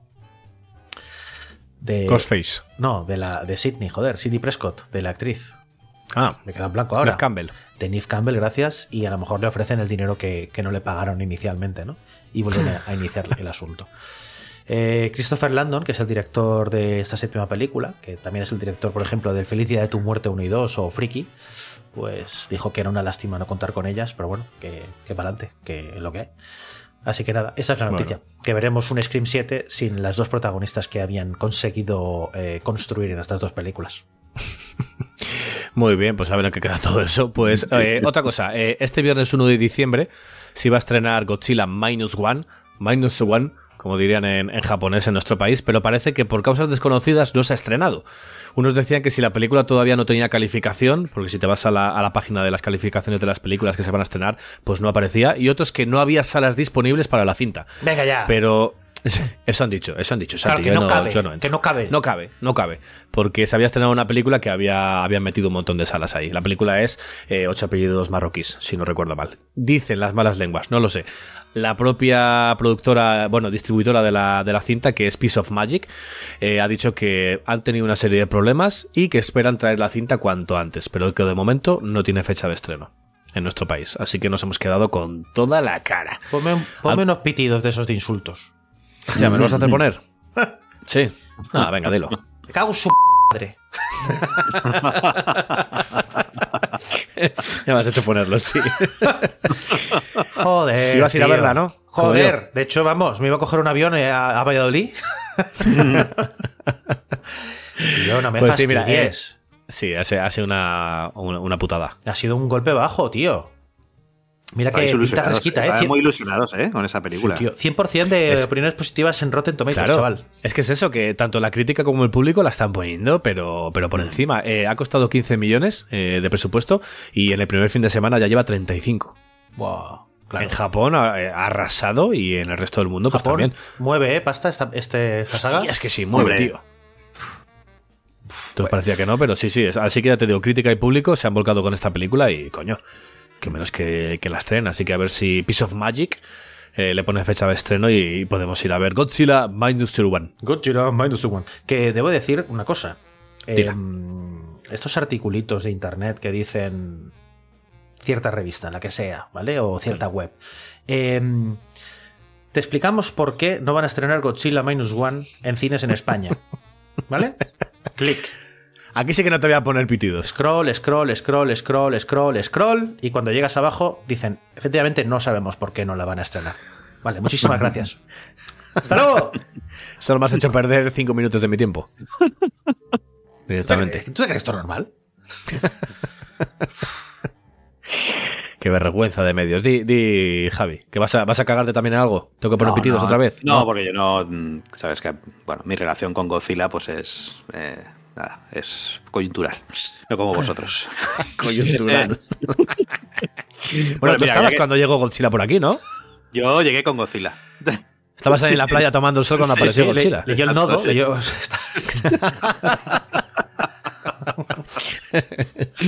No, que, ya que quería comentar, ya que estáis hablando de entrevistas y taquillas y demás, no sé si lo habéis mencionado, pero hace unos días salió una interesante y suculenta entrevista a Bob Iger, eh, CEO de, de Disney. Además, una entrevista donde rajó eh, todo y más, porque le preguntaron eh, por el fiasco en taquilla de, de, de- de Marvels. Marvels, que ha sido, por lo que se ve, un batacazo eh, bastante, bastante importante. Mm, reconoció que sí, que en efecto ha sido un, un auténtico fracaso en, en taquilla.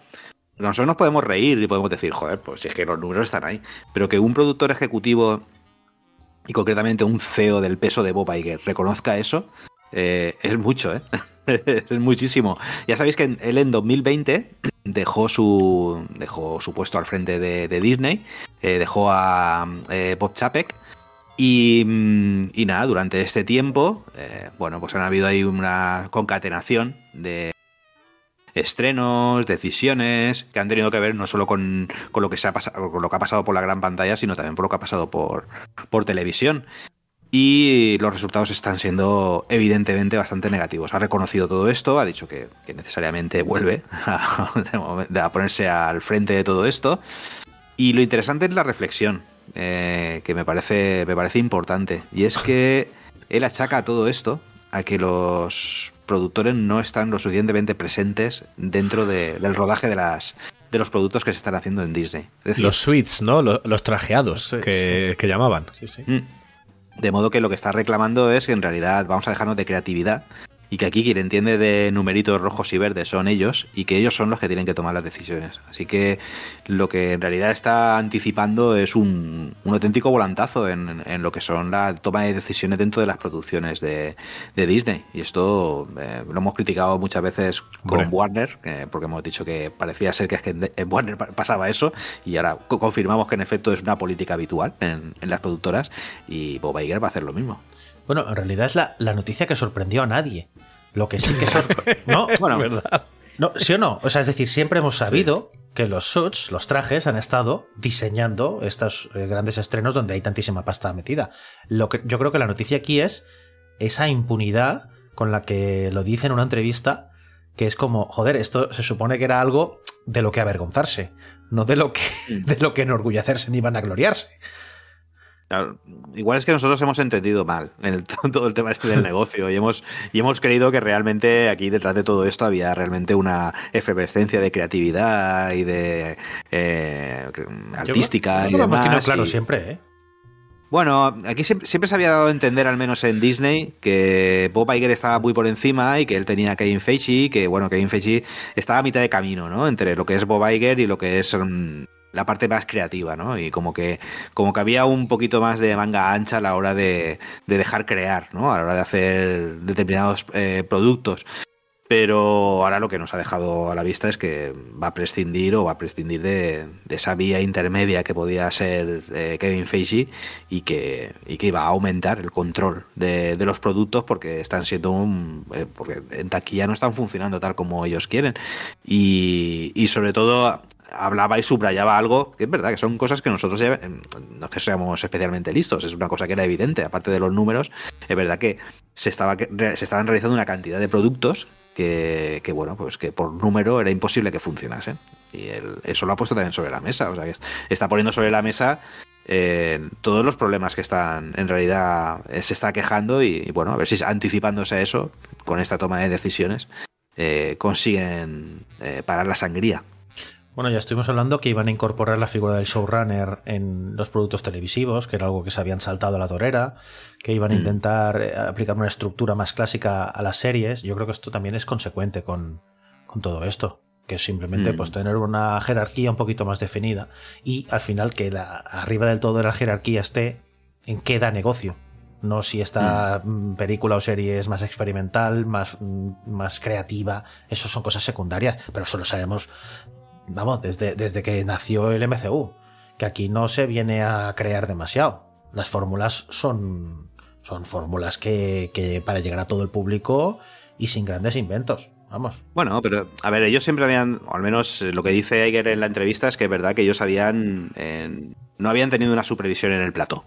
Es decir, tú luego puedes llevarte el producto y te llega lo- y lo pasas a producción y a postproducción y en Y la mesa de montaje lo puedes recortar, lo puedes adaptar. Él lo que reclama es que en el plató, es decir, es- estamos hablando que en el plató eh, haya mucha más presencia de los productores para que se tomen decisiones ya no sobre el, producto final una vez que lo has entregado, que esto es lo que siempre habíamos dicho muchas veces, ¿no? Que, eh, bueno, que lo- a- se rueda, se hace la película y se llega a la mesa de montaje y entonces los productores tijeretean y sí que hacen resorts, contratan a otro director y, en fin, y todo adelante. No, no, él lo que está reclamando es que no dar lugar a que llegue a la mesa de montaje de una forma que luego tengan que tomar decisiones, sino que haya una mayor presencia en el set de rodaje. Esto claro, lo, lo que da, claro, todo. lo que da, sí, lo que da a entender es, eh, mira, no nos fiamos de, de los directores y directoras que hacen todos los proyectos y lo que queremos es tener más control sobre ellos y lo que nuestro, o sea, lo que nosotros digamos es lo que es lo que va a misa. Déjate de de parafernalias aquí narrativas y mierda, no, no, aquí hemos venido Ya para hacer dinero aquí el y- Orson y ya está. deja. Sí, exactamente, quieto, quieto. Anda ya. Pero, Déjate pero- de mierdas, eh, haz un producto que, que haga dinero y, y lo vas a hacer no como tú quieras, sino como yo te deje hacerlo. Pero es Exacto. que esto es lo que siempre los creadores han, han reivindicado, ¿no? Es como no queremos los trajes rondando un, un plató, queremos hacer Sí, nuestra pues. película, ¿no? Y es como, no, no, las productoras van a ser las productoras esas de antaño que hacían eh, lo que quería la productora, no lo que quería el artista, ¿no? Pero también me parece Mm. muy rastrero por parte de Bob Iger, que no, no creo que estemos descubriendo a nadie la pelicinina, que Bob Iger es un rastrero miserable. Ahí te lo dejo, Yo Bob. creo, yo creo que Bob no duerme esta noche con eso que acaba de Es un decir. rastrero, y esto lo digo, te digo la cara. Pues Está, está haciendo Bob Iger así en el oído. Está- sí. A ver, es es- Pues, pues es un rastrero que lo diga justo ahora que es la primera vez que un producto cinematográfico, como en el caso de The Marvels, no resulta eh, rentable porque está haciendo, creo que son 280 millones de dólares actualmente de presupuesto, de recaudación, con un presupuesto de, de 220. O sea, es, es el peor estreno que han sacado. Y ha tenido que venir ahora a decir, oye, esto parece que no funciona. Desgraciado, si llevas 25 películas que han funcionado todas. Ahora, ahora resulta que tienes que haber estado tú más encima. Chico, acuéstate, tómate un vaso de leche caliente y suda. Has dicho que lleva 200 y pico, lleva 197 No, no, no. millones de recaudación. 220 en, en, en, est- en- en Estados Unidos y fuera. La suma. Creo que lleva 197. Bueno, es Pero escúchame, da igual. Monta tanto. Para el, para el caso. una Bueno, son película de 40 este menos, tipo. sí, pero bueno, en una condición normal es una película de este tipo ya habría, habría duplicado probablemente su, su presupuesto. Yo con En este caso, 220 millones de presupuesto, yo creo que hasta los 350 no creo Sí. que es una película así sea rentable. Como mínimo, ¿eh? digo No. 350 por no Mm. decir 400. Sí. Vamos, que se la ha pegado, se la ha pegado y eso está ya cristalino. sí, sí, claro, claro. Y de hecho, Nada, para, para el siguiente volumen de películas ya tenemos una, si no encontramos. Sí, Y, y de hecho, uno de los eh, de las consecuencias de esto es que todos los proyectos se están atrasando también por la huelga de guionistas y, y de actores. Y el único estreno ahora mismo planteado para el año que viene de Marvel es Deadpool 3. Hmm. Que esto es raro, normalmente hay un par de películas como mínimo. Sí, no, Bueno. se lo han replanteado todo, ¿eh? También. Eh, Lo, lo dice él, ¿eh? Que ha- han echado el freno de mano. Ya lo dijeron en su momento con las series. Que acordaros que en calendario habían como cuatro o cinco series este, eh, este año. eh, y al final hemos tenido creo que dos solo. eh, o sea que tiraron el freno de mano. Y con las producciones, producciones de cine pues habrán exactamente lo mismo. Vamos a ver qué deriva toma todo, todo esto. Perfecto, pues venga, seguimos con, con Marvel y eh, más noticias por ahí. Sí, bueno, una que ha salido ahora, pero bueno, estas noticias yo ya, la fiabilidad que puedan tener, visto cómo cambian de planes cada, cada mes, pues la cogería con pinzas, que es que el creador de Loki, que es eh, Michael Waldron, va, va a hacer, va a escribir, perdón, eh, Avengers The Kang Dynasty que es, se supone, la película que va a cerrar, ¿no? Toda esta saga eh, última, ¿no? Que están haciendo del multiverso. Ya está escribiendo, de hecho, Avengers Secret Wars. O sea, la, la- la anterior de, Secret- de Avengers ya va a estar eh, él detrás. Recordemos que también no solo ha creado Loki, sino que también escribió Doctor Extraño en el multiverso de la locura. Y en definitiva va a ser el encargado de cerrar la fase 6 del, del MCU. Como digo, no es seguro, ya no solo porque el nombre de, de este guionista pueda bailar, sino porque, dado los problemas que, que han tenido con Jonathan Majors, mm, se llega a dudar si realmente Kang va a ser ese gran villano de esta, de esta fase o de esta saga, como se prometió en inicio. Porque estas cosas salen polémicas que de repente todos los planes y cambios eh, pues se caen, ¿no? Así que, bueno, de momento la noticia es esa. De aquí dos meses os diremos que ya no es esa. Exacto. ¿Creéis que el cierre de, de Loki ha podido tener cierta hilatura con todo esto? O sea, ¿Tendrá algo de peso? Porque es verdad que, eh, bueno, no sé si estaba realmente planificado así el final de la, de la serie, yo imagino que sí. Pero desde luego, deja determinadas puertas abiertas. Yo honestamente creo que a Loki le han dado un- el, el único espacio a la creatividad en todo el MCU, porque me da la sensación de que les importaba más- bien poco. Sí. Yo creo. Han dicho, Posible. mira, acabate esta serie de ciencia ficción que habéis hecho, que no tiene nada que ver con el resto de lo que estamos haciendo. Ju- Juega con tu juguete. Y resulta que, que, yo qué sé, se habrán dado cuenta que la cosa pues está bien hecha. Y habrán dicho, oye, Michael Waldron, tú parece que sabes de esto de multiversos. Sí- sigue escribiendo.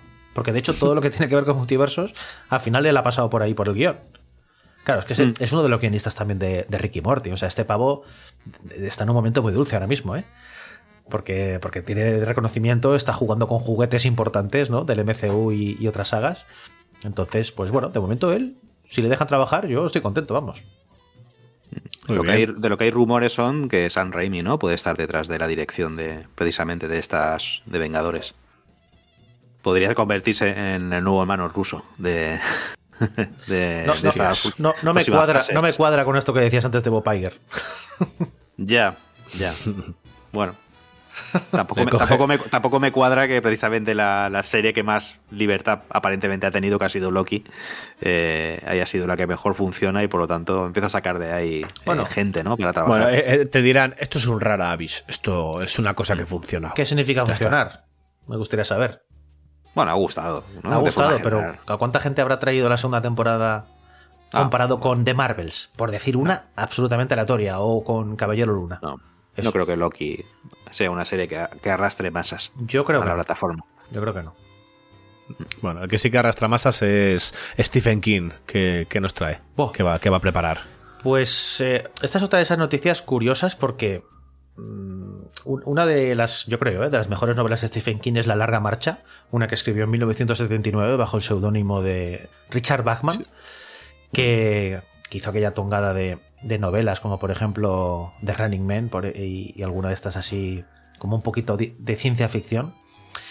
Y es una novela que ha sido que, que has querido ser llevada a cine en bastantes ocasiones. En los 80 George A. Romero quiso llevarla, en los 2000 eh, Frank Darabont quiso llevarla a cine, otros tantos directores han querido llevarla a cine y nunca se ha podido hacer, por esto o por lo otro.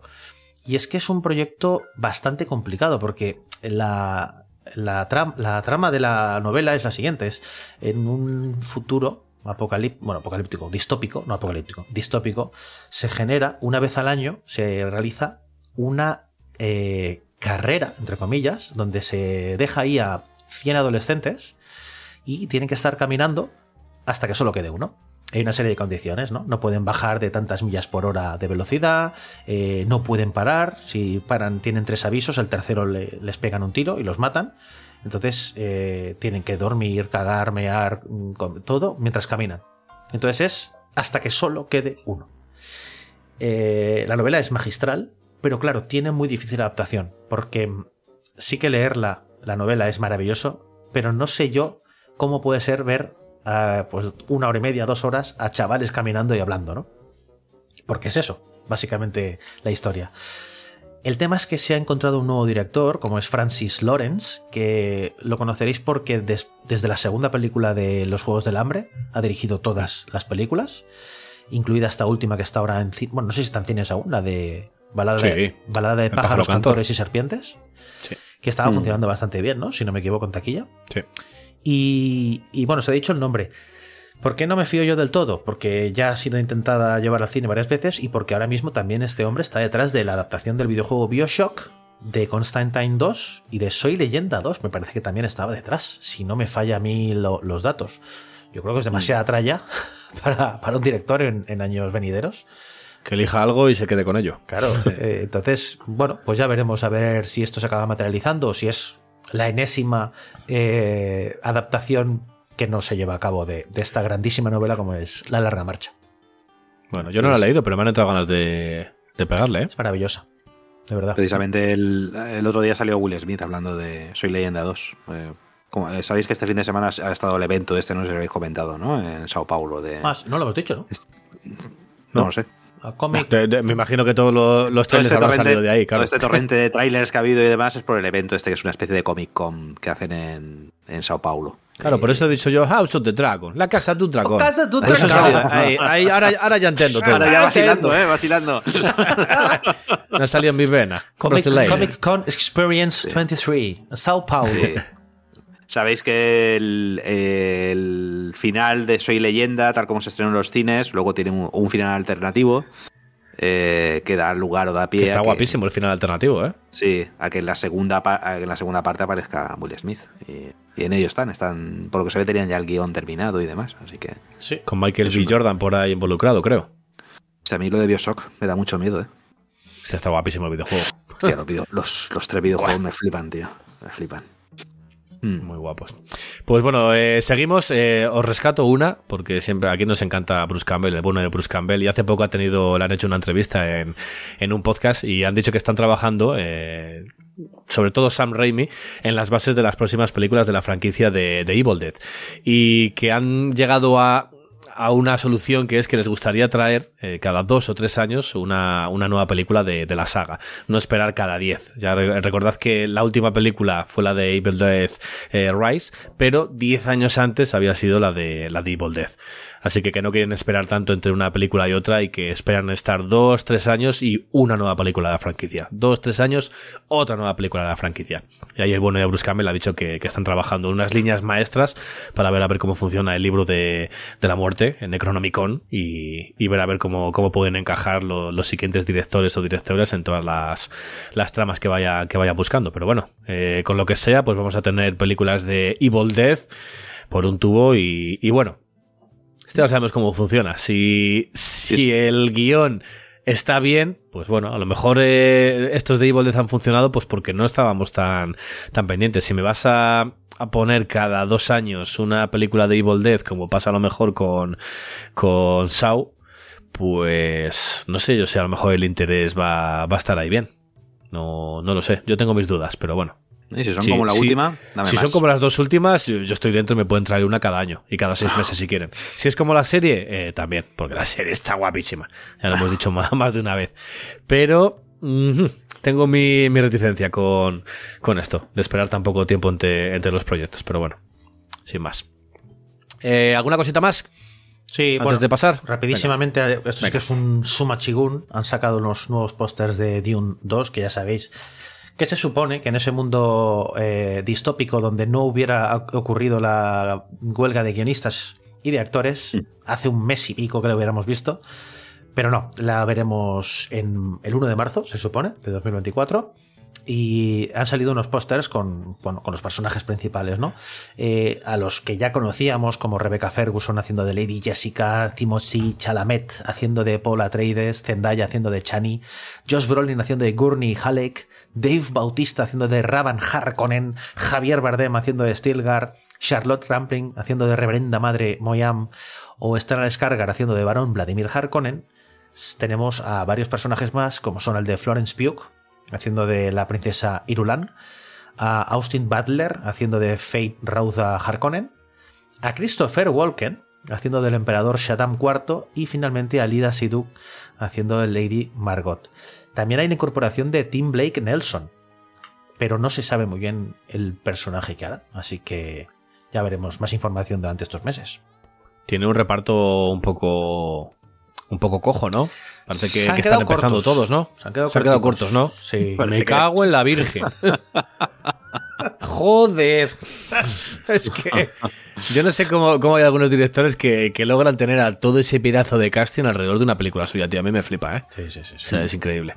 Maravilloso. Pues bueno, después mira. de todas... ¿Qué pasó? A ver, ¿qué has descubierto? Mañana, lo acaban de anunciar ahora mismo. Mañana estrenarán el tráiler del biopic de Bob Marley, que sorpresivamente, ¿sabes, Santi, cómo se llama ahora? Eh, Buffalo Soldier, no sé.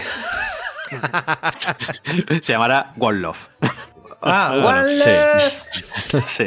Pensaba- Bueno, mira, había dos opciones, o algo así o Bob. O Bob, sí, O Bob. ¿Qué pasa con Bob? ¿Habéis visto esa película? ¿Habéis visto esa película? ¿Qué pasa con Bob? No. ¿No? ¿No? Hostia, tío. Esa película tenéis que verla. Es una de esas de los años 80 con... Era, creo que era Bill Murray. Eh, hostia, no, me- es buenísima, es una película buenísima. Eh, bueno, eh, nada, eh, interpretará mm, a, A a, Bob. A Bob eh, eh, Kingsley Ben Nadir, y la verdad es que yo por lo que he estado viendo en el, en el corte, en el teaser que acaban de poner, la verdad es que este juego está calcado, es una pasada. La verdad es que sí. Pues ahora que- mira, para los que nos estén escuchando, si queréis ir a ver cómo, cómo lucirá Bob Marley, pues eh, vais ahí a internet y, y veis el tráiler. Pero esto Y ya. yo creo que... de- ¿Qué pasa? Hasta el año que viene ya no hablaremos de ello, ya. Ya no. Ya no hay más. Ya, Javi, sabes que es el último canónico que hacemos este año, ¿no? ¿Eh? Claro. No te pongas triste, hombre. claro. ¿Por qué? Has ¿Por aparecido, pero porque lo has olido, que era el último. Van a ser tus últimas, mira, fíjate, va a- tus últimas recomendaciones de Calle Arena Vaya, vaya. para los oyentes. Así que vete pensando, vamos a dejarle un tiempo prudencial a los oyentes después de estas noticias amplias y otras más rápidas de Somachigun y os dejamos el tiempo prudencial y volvemos ahora con Calle Arena. Así que Javi, vete pensándote las películas que vas a recomendar. Venga, volvemos ahora.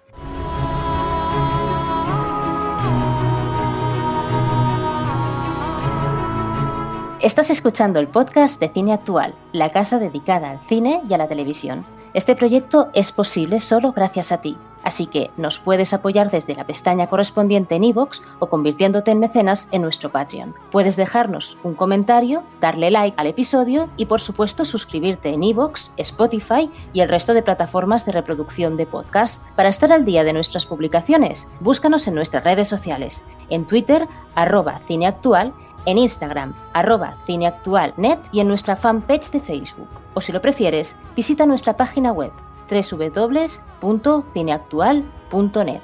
Muchas gracias y a más ver, valientes oyentes.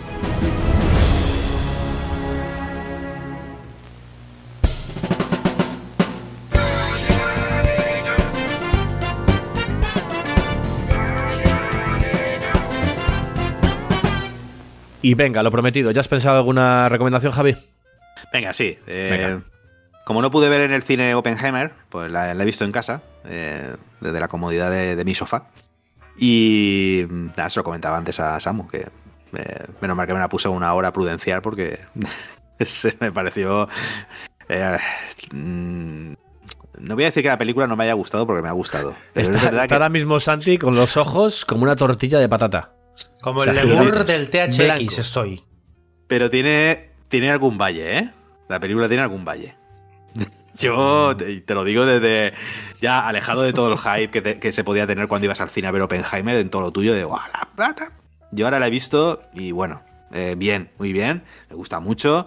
eh, es un reparto absolutamente brutal, eh, la historia excelentemente bien contada, pero tiene algún tramito en el cual que a mí me, no es que me haya sacado de la película, pero me- se me ha hecho un poco más largo de lo necesario. Eso sí, la última media hora me parece absolutamente brutal. Genial, o sea, como para colocarlo a la altura de JFK de Oliver Stone. O sea, me parece, me parece maravilloso. Entonces, todo ese desenlace y demás me Sí, ¿no? parece. Cuando parece que la peli ha acabado, te meten un Sí, thriller exacto. eh, judicial, ¿no? Eh, judicial muy bueno y muy bien contado. Esa- eh, yo creo que es la parte que más me ha gustado de la probablemente de la película. Todo ese, todo ese tramo final. Y, pero vamos, no, no voy a decir nada, no, no voy a decir nada en contra de la película, evidentemente, pues es un peliculón. Simplemente, pues eso, que a mí la comodidad del sofá y el, el acurrullamiento y la mantita, pues hacía que pues, a lo mejor algunas partes se me hayan un- hecho un poquito más largas de lo normal. Pero bueno. Bueno, eh, fíjate, eh, cuando vayamos a hacer el top, tú seguramente no la vayas a meter en el tuyo.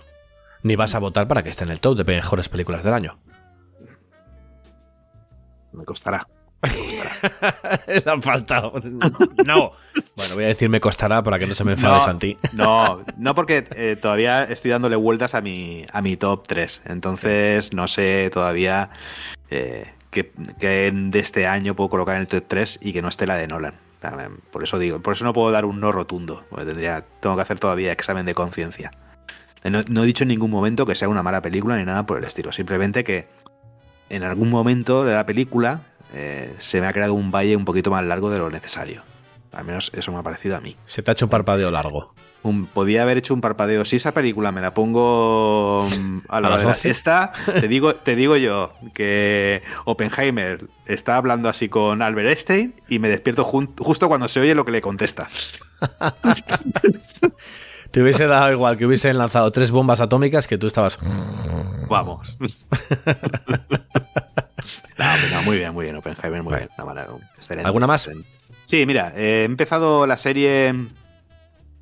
eh, bueno, antes lo he comentado, la de Monarch, el legado de los monstruos, que está en Apple TV. Sí. Y. mm, eh, bueno, lo que he dicho antes, que es verdad que, joder, vamos a ver, si es un universo extendido, es lógico que tiren de su, de su propia hemeroteca, pero me parece que la historia que, es- que se plantea en los tres primeros capítulos, creo que hay un cuarto ya, eh, al menos en los tres primeros, eh, me parece, engancha, o sea, me, a mí me tiene enganchado. Eh, está bien, eh, porque va jugando en varios planos temporales y nos va contando cómo determinados personajes van entrelazando todo lo que va siendo Monarch y demás. Y, y bueno, le, le están dando a lo que es. A lo que son las películas de, de monstruos que solo se rugen, que, que yo no tengo nada en contra, me parece fantástico. Películas está, de monstruos que se rugen. Esto es cojonuda, es la definición. le, está, le está dando un fondo. O sea, me parece que, la- que están aprovechando la serie precisamente para darle un empaque a todo y una, un fondo que en las películas probablemente no se les da. Sí, el- Y que aquí y que aquí en la serie me parece que están aprovechando ese O sea, espacio. ¿Qué estás diciendo? ¿Que el guion no es el fuerte de estas películas? No sé, no sé. A mí, es- eres- a, mí ese a mí ese con pequeñito me ha parecido... Bueno, igual es el que se transforma en grande. mm, bueno, no sé yo si me dará miedo cuando sea grande, porque tiene un Bueno. aspecto de... mm, ¿Cómo se llamaban? Los Teletubbies. Parece un Teletubby, pero marrocito. Durísimo. Tinky winky. la, la, el bolso. ¿no? Es- eso es.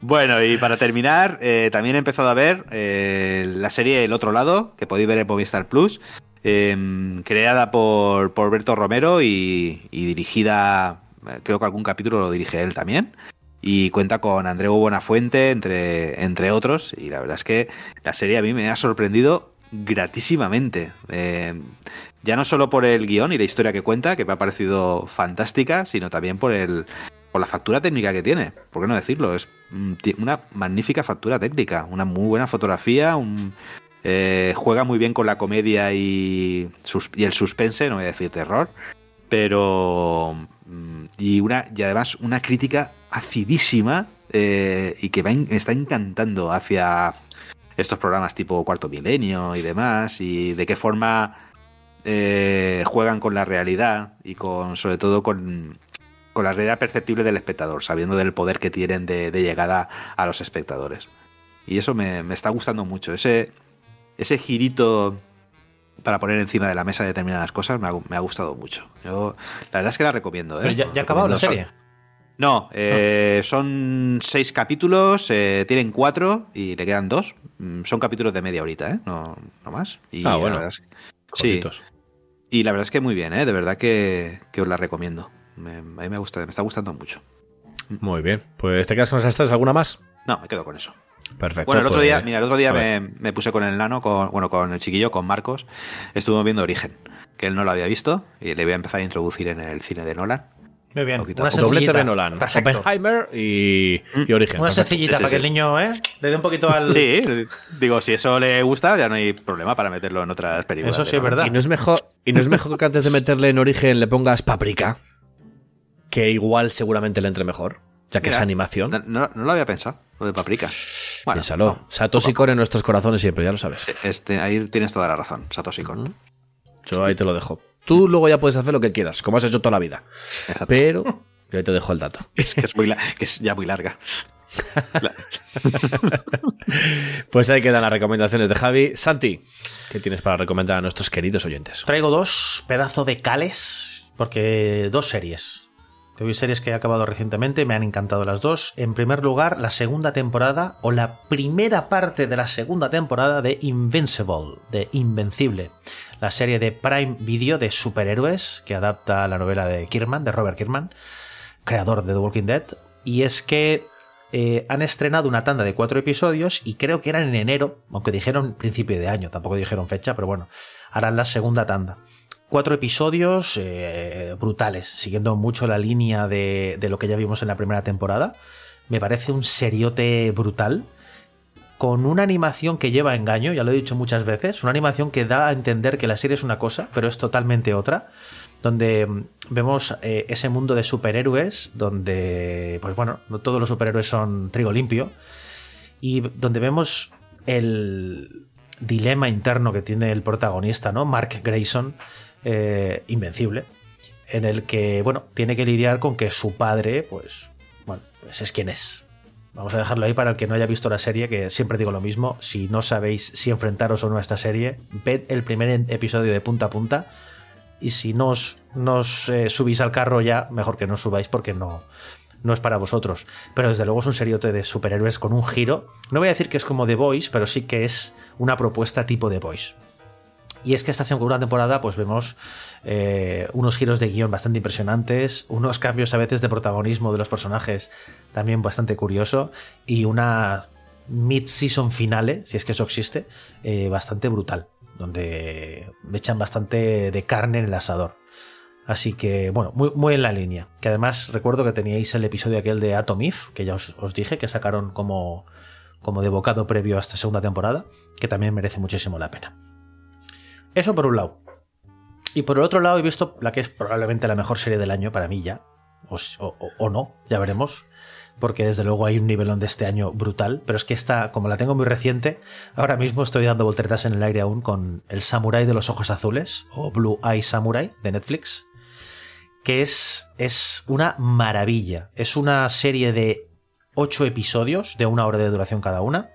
Es una serie de animada, Nada más con una animación muy curiosa, porque no es animación tradicional, está hecha como una especie de CGI, pero un CGI muy depurado con, de verdad escenarios preciosos, unas animaciones muy buenas, y donde vemos la historia de este samurái de ojos azules que, que bueno, la sinopsis es que en, un Japón ¿no? del siglo XVII totalmente cerrado a Occidente, mm, donde no hay ningún tipo de contacto con Occidente, y de hecho todo lo que eh, recuerda o da a entender que hay apertura a Occidente es demonizado, vemos a nuestro protagonista, que es un samurái con ojos azules. Claro, en Japón, unos ojos azules significa que eres un demonio, básicamente.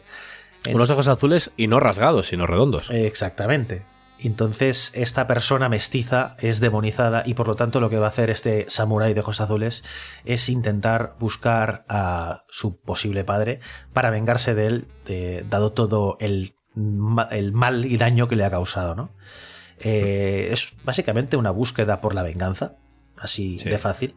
Pero sí que recuerda, recuerda, recuerda muchísimo a, un manga que es Lady Snowblood. Que ya hablamos de él hace bastante. Es, más o menos. Bebe de ahí muchísimo. Mm, eso es más o menos como se plantea la serie, ¿no? Y sí que es verdad que es el leitmotiv de, todo el personaje durante esta, mm, esta, serie.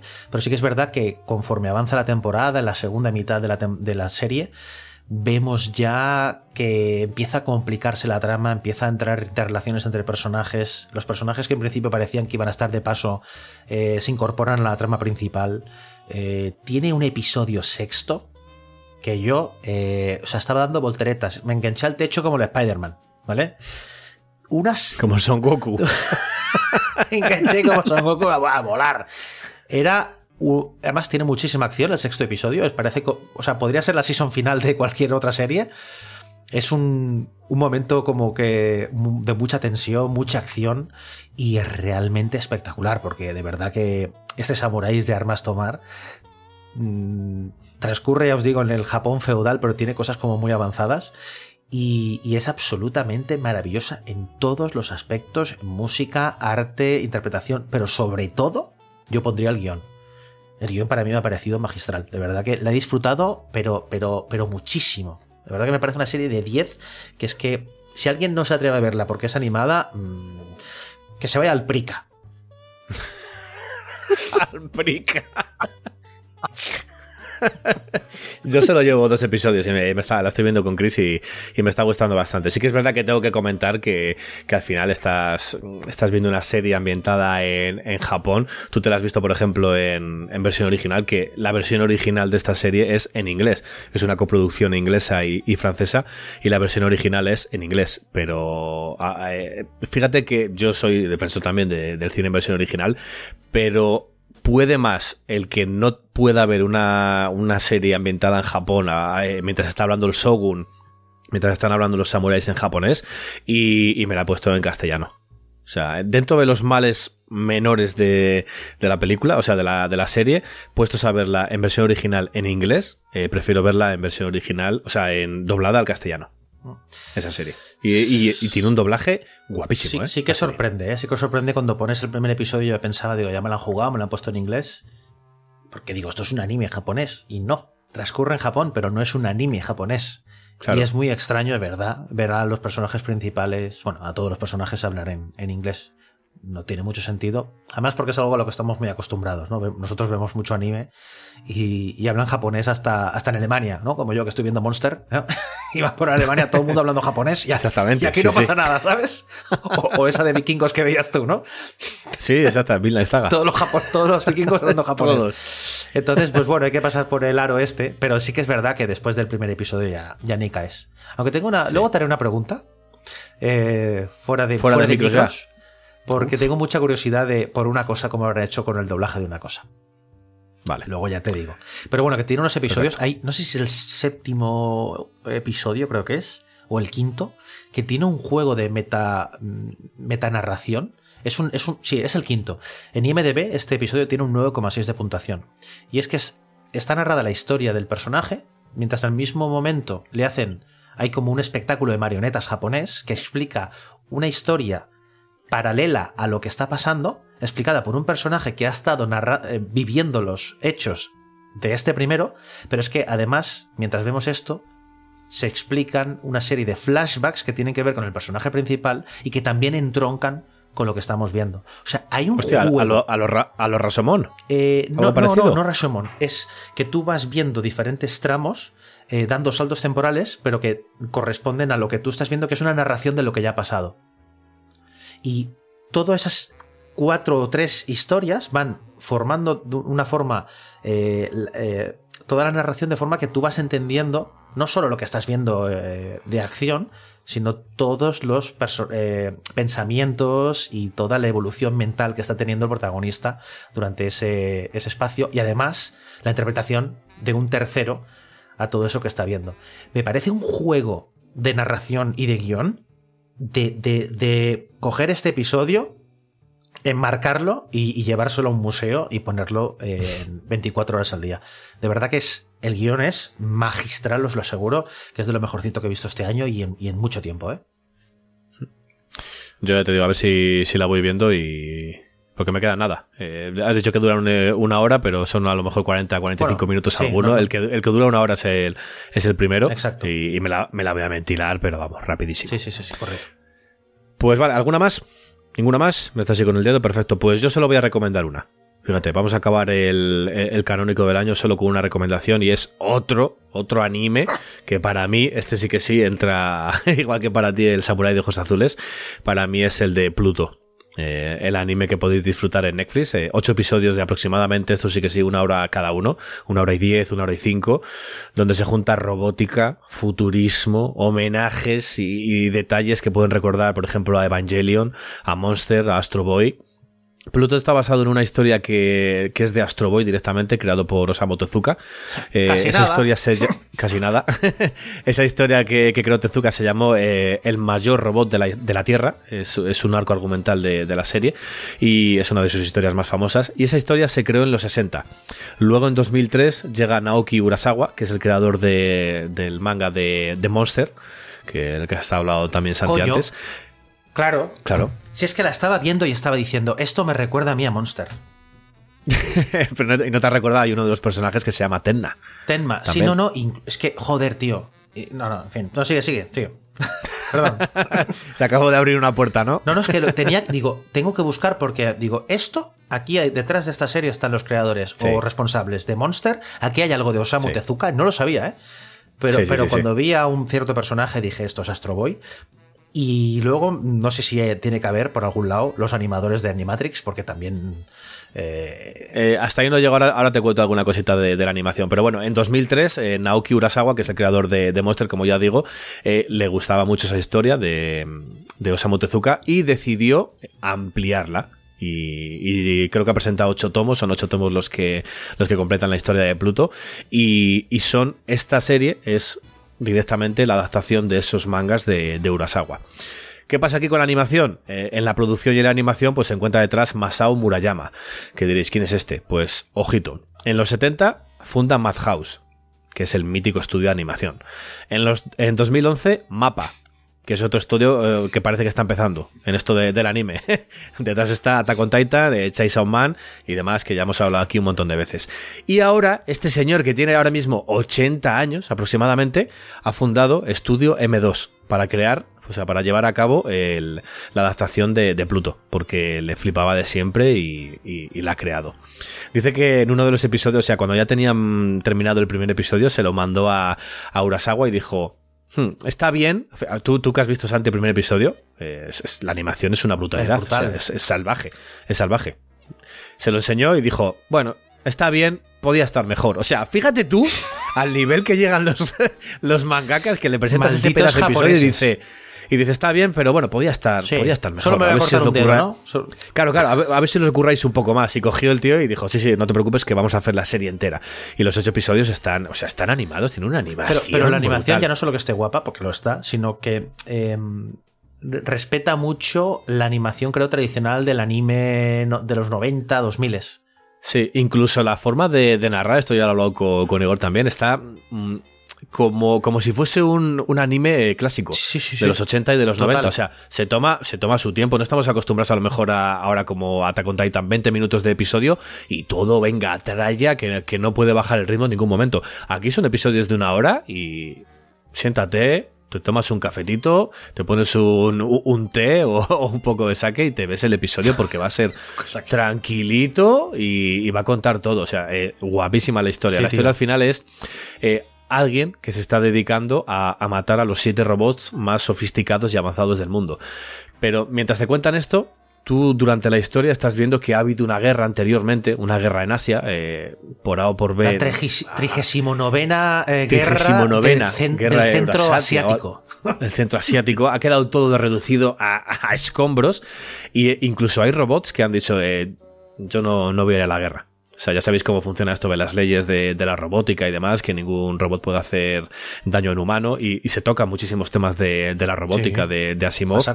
Y, y hay un hay uno de ellos que directamente hizo a- dijo no, no no voy a la guerra dice pero si tú eres un robot tú tienes que estar aquí y te vas a la guerra y dice no no, y, y- no no fue ya ya te irás ent- enterando de ello no no voy a contar mucho más No, he, porque visto, al he, final visto, es he visto hasta el tercer episodio y este ya ha aparecido. Mm. Pues hay, hay unos episodios el sexto el sexto creo que tiene un 9,5 también en IMDb eso es, es una barbaridad absoluta. Pero ya digo que sobre todo eh, en cuanto a la animación hay, mucho mm, hay, hay- fíjate hay dos documentales en, en YouTube que podéis ver. Eh, están sacados directamente de del oficial de Netflix de anime. Si os ponéis en YouTube Netflix Anime, hay dos documentales dedicados a, a esta serie y, y en uno de ellos eh, hacen un montón de entrevistas a todos los animadores, a todos los que han entrado de- detrás del proyecto está guapísimo el cariño que le han puesto y te cuentan cómo, cómo han ido cogiendo. Porque hay un momento que, claro, tú te das cuenta de que hay animación y de fondo eh, todo está generado por, eh, por ordenador. Pero está todo tan bien eh, metido y tan bien unido que es que no, no, no- casi no, o sea, te sabes que te das cuenta que está ahí, pero está todo tan bien unido que es, es perfección absoluta. Y te cuentan cómo lo, cómo lo hicieron todo, las rayadas que se pegaron a la hora de, de animar cada uno de los personajes, de crear todos los personajes, de hacerles una serie de, de características especiales para que te fijes en ello, de, de los movimientos de todos los personajes.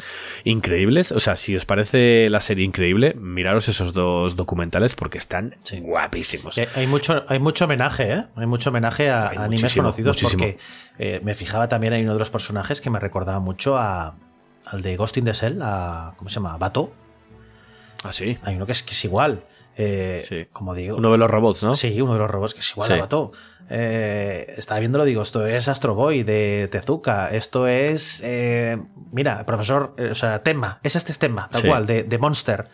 O sea, el doctor. Hay otro que, hay otro que os mandé otra, otra imagen que hay uno que tiene unas gafas que se las sube igual que el de, que el de Evangelion. Ah, el. el, el- el ¿Cómo se llama? Que ese, ese, ese es Tenma. El, el que se llama Tenma, el doctor Ah, vale, Tenma. vale, vale. Bueno, pues el profesor, o sea, el doctor Tenma de Monster tiene otro personaje que Sí. es que es igual. Estaba viéndolo con, con Idoya, con mi pareja, y le digo, mira, eh, este personaje que estás viendo es igual que este de Monster. Y decía, hostia, es verdad, son iguales. Es que es tal Y cual, le dije, sí, sí. mira, y este, este, el niño este parece Astro Boy de Tezuka. Y dijo, hostia, es verdad, yo también me he dado cuenta. Sí, sí, sí, hay mu- mucho Está homenaje. muy guapo. Es más, eh, creo que sí que ha llegado un momento en el que bajan eh, a una zona de abajo y hay un homenaje clarísimo a Evangelion. Uf, no recuerdo ahora, ya, luego me lo dices, pero. Luego, luego, luego te lo digo otra vez. Pero bueno, eh, para mí ha entrado directamente. Fíjate, lo vi, el anime, dije, va, este es, es de los mejores del año. Y poco a poco le he ido subiendo la, la nota. Se ha ido, eh, cuando, esto, esto siempre lo decimos, cuando después de haber terminado una serie, una película, eh, una semana después, porque ya estaba terminado hace una semana, sigue con el run run ahí en la cabeza, sigues interesándote por, por ver a ver cómo han hecho esto, cómo han hecho esto otro, eh, qué ha pasado con este personaje y todo esto, eso es que, que el anime o la película ha calado dentro de ti y- y para mí entra eh, si no entra en el top o sea si- no sé si al final terminaremos votándola muchos para que entre en el top pero yo la voy a rescatar po- porque porque sí porque, Yo, fíjate, porque por mis cojones Yo estoy viendo ahora Pluto, por el tercer episodio. Tú estás viendo ahora Blue Samurai, vas por el segundo. Sí. Estamos ahora intercambiando cromos. Pero desde luego el nivel del anime y de la animación en Netflix no es que esté alto, no. Es que está superior. Todo hay que decirlo, Sí. que siempre estamos. Es que Netflix es una mierda. Ponte. Pluto, ponte Blue Eye Samurai, hombre. Eh, y todavía no me he puesto ni Musa que también la tengo ahí pendiente Sí, no, no. Y hay, hay- hay series de mucha calidad claro que, que a veces dejamos ahí como a un lado porque son como, bueno, este producto animado y tal. Claro, a mí me salen muchos recomendados en Netflix. Como Claro. veo muchos, me salen muchos recomendados. Y de luego, desde luego no de abasto, macho. no no así que yo con esa directamente con Pluto yo creo que, que ya va mi recomendación venga hacemos recuento lo tienes ahí Santi Venga. venga Javi ha visto Oppenheimer y dice que es la mejor película que ha visto en el año. También ha visto la serie de Monarch, bueno, está viendo Monarch, el legado de los monstruos, y también El otro lado. De la serie está con Berto Romero. Eh, y a su hijo le está introduciendo en el noblísimo arte del el arte del Nolan, que le llaman. el, el con- nolanismo ¿no? El nolanismo ilustrado con origen. Yo me echo polvo con Invencible, con la segunda temporada, y con Samurai de ojos azules, Blue Eye Samurai en Netflix. Y Samu se ha hecho repolvo con Pluto, Pluto, eh, en Netflix, la pedazo de serie. esto? ¿Qué es esto? Eh, Monto Blanco. hay, un, hay un robot que se llama Mont Blanc. Ya solo, Sí, si- macho. solo con eso ya tienes que ver la y serie. Epsilon Así que Epsilon. Pluto. Pluto, que sería Plutón, pero bueno, le han llamado Pluto. Eh, también en Netflix, una absoluta maravilla que tenéis que ver ya.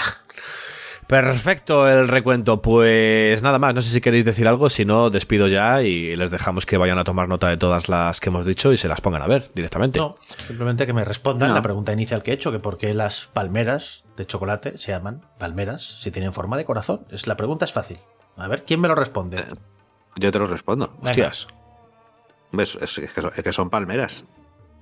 ¿Tú has visto alguna palmera en sección? La parte de arriba, cuando están podadas. Pues no- Es, como, un corazón, es como un corazón. O sea, la, Claro, cara, por me eso- había la cara de Santi, eso. la cara de Santi ahora es un cuadro.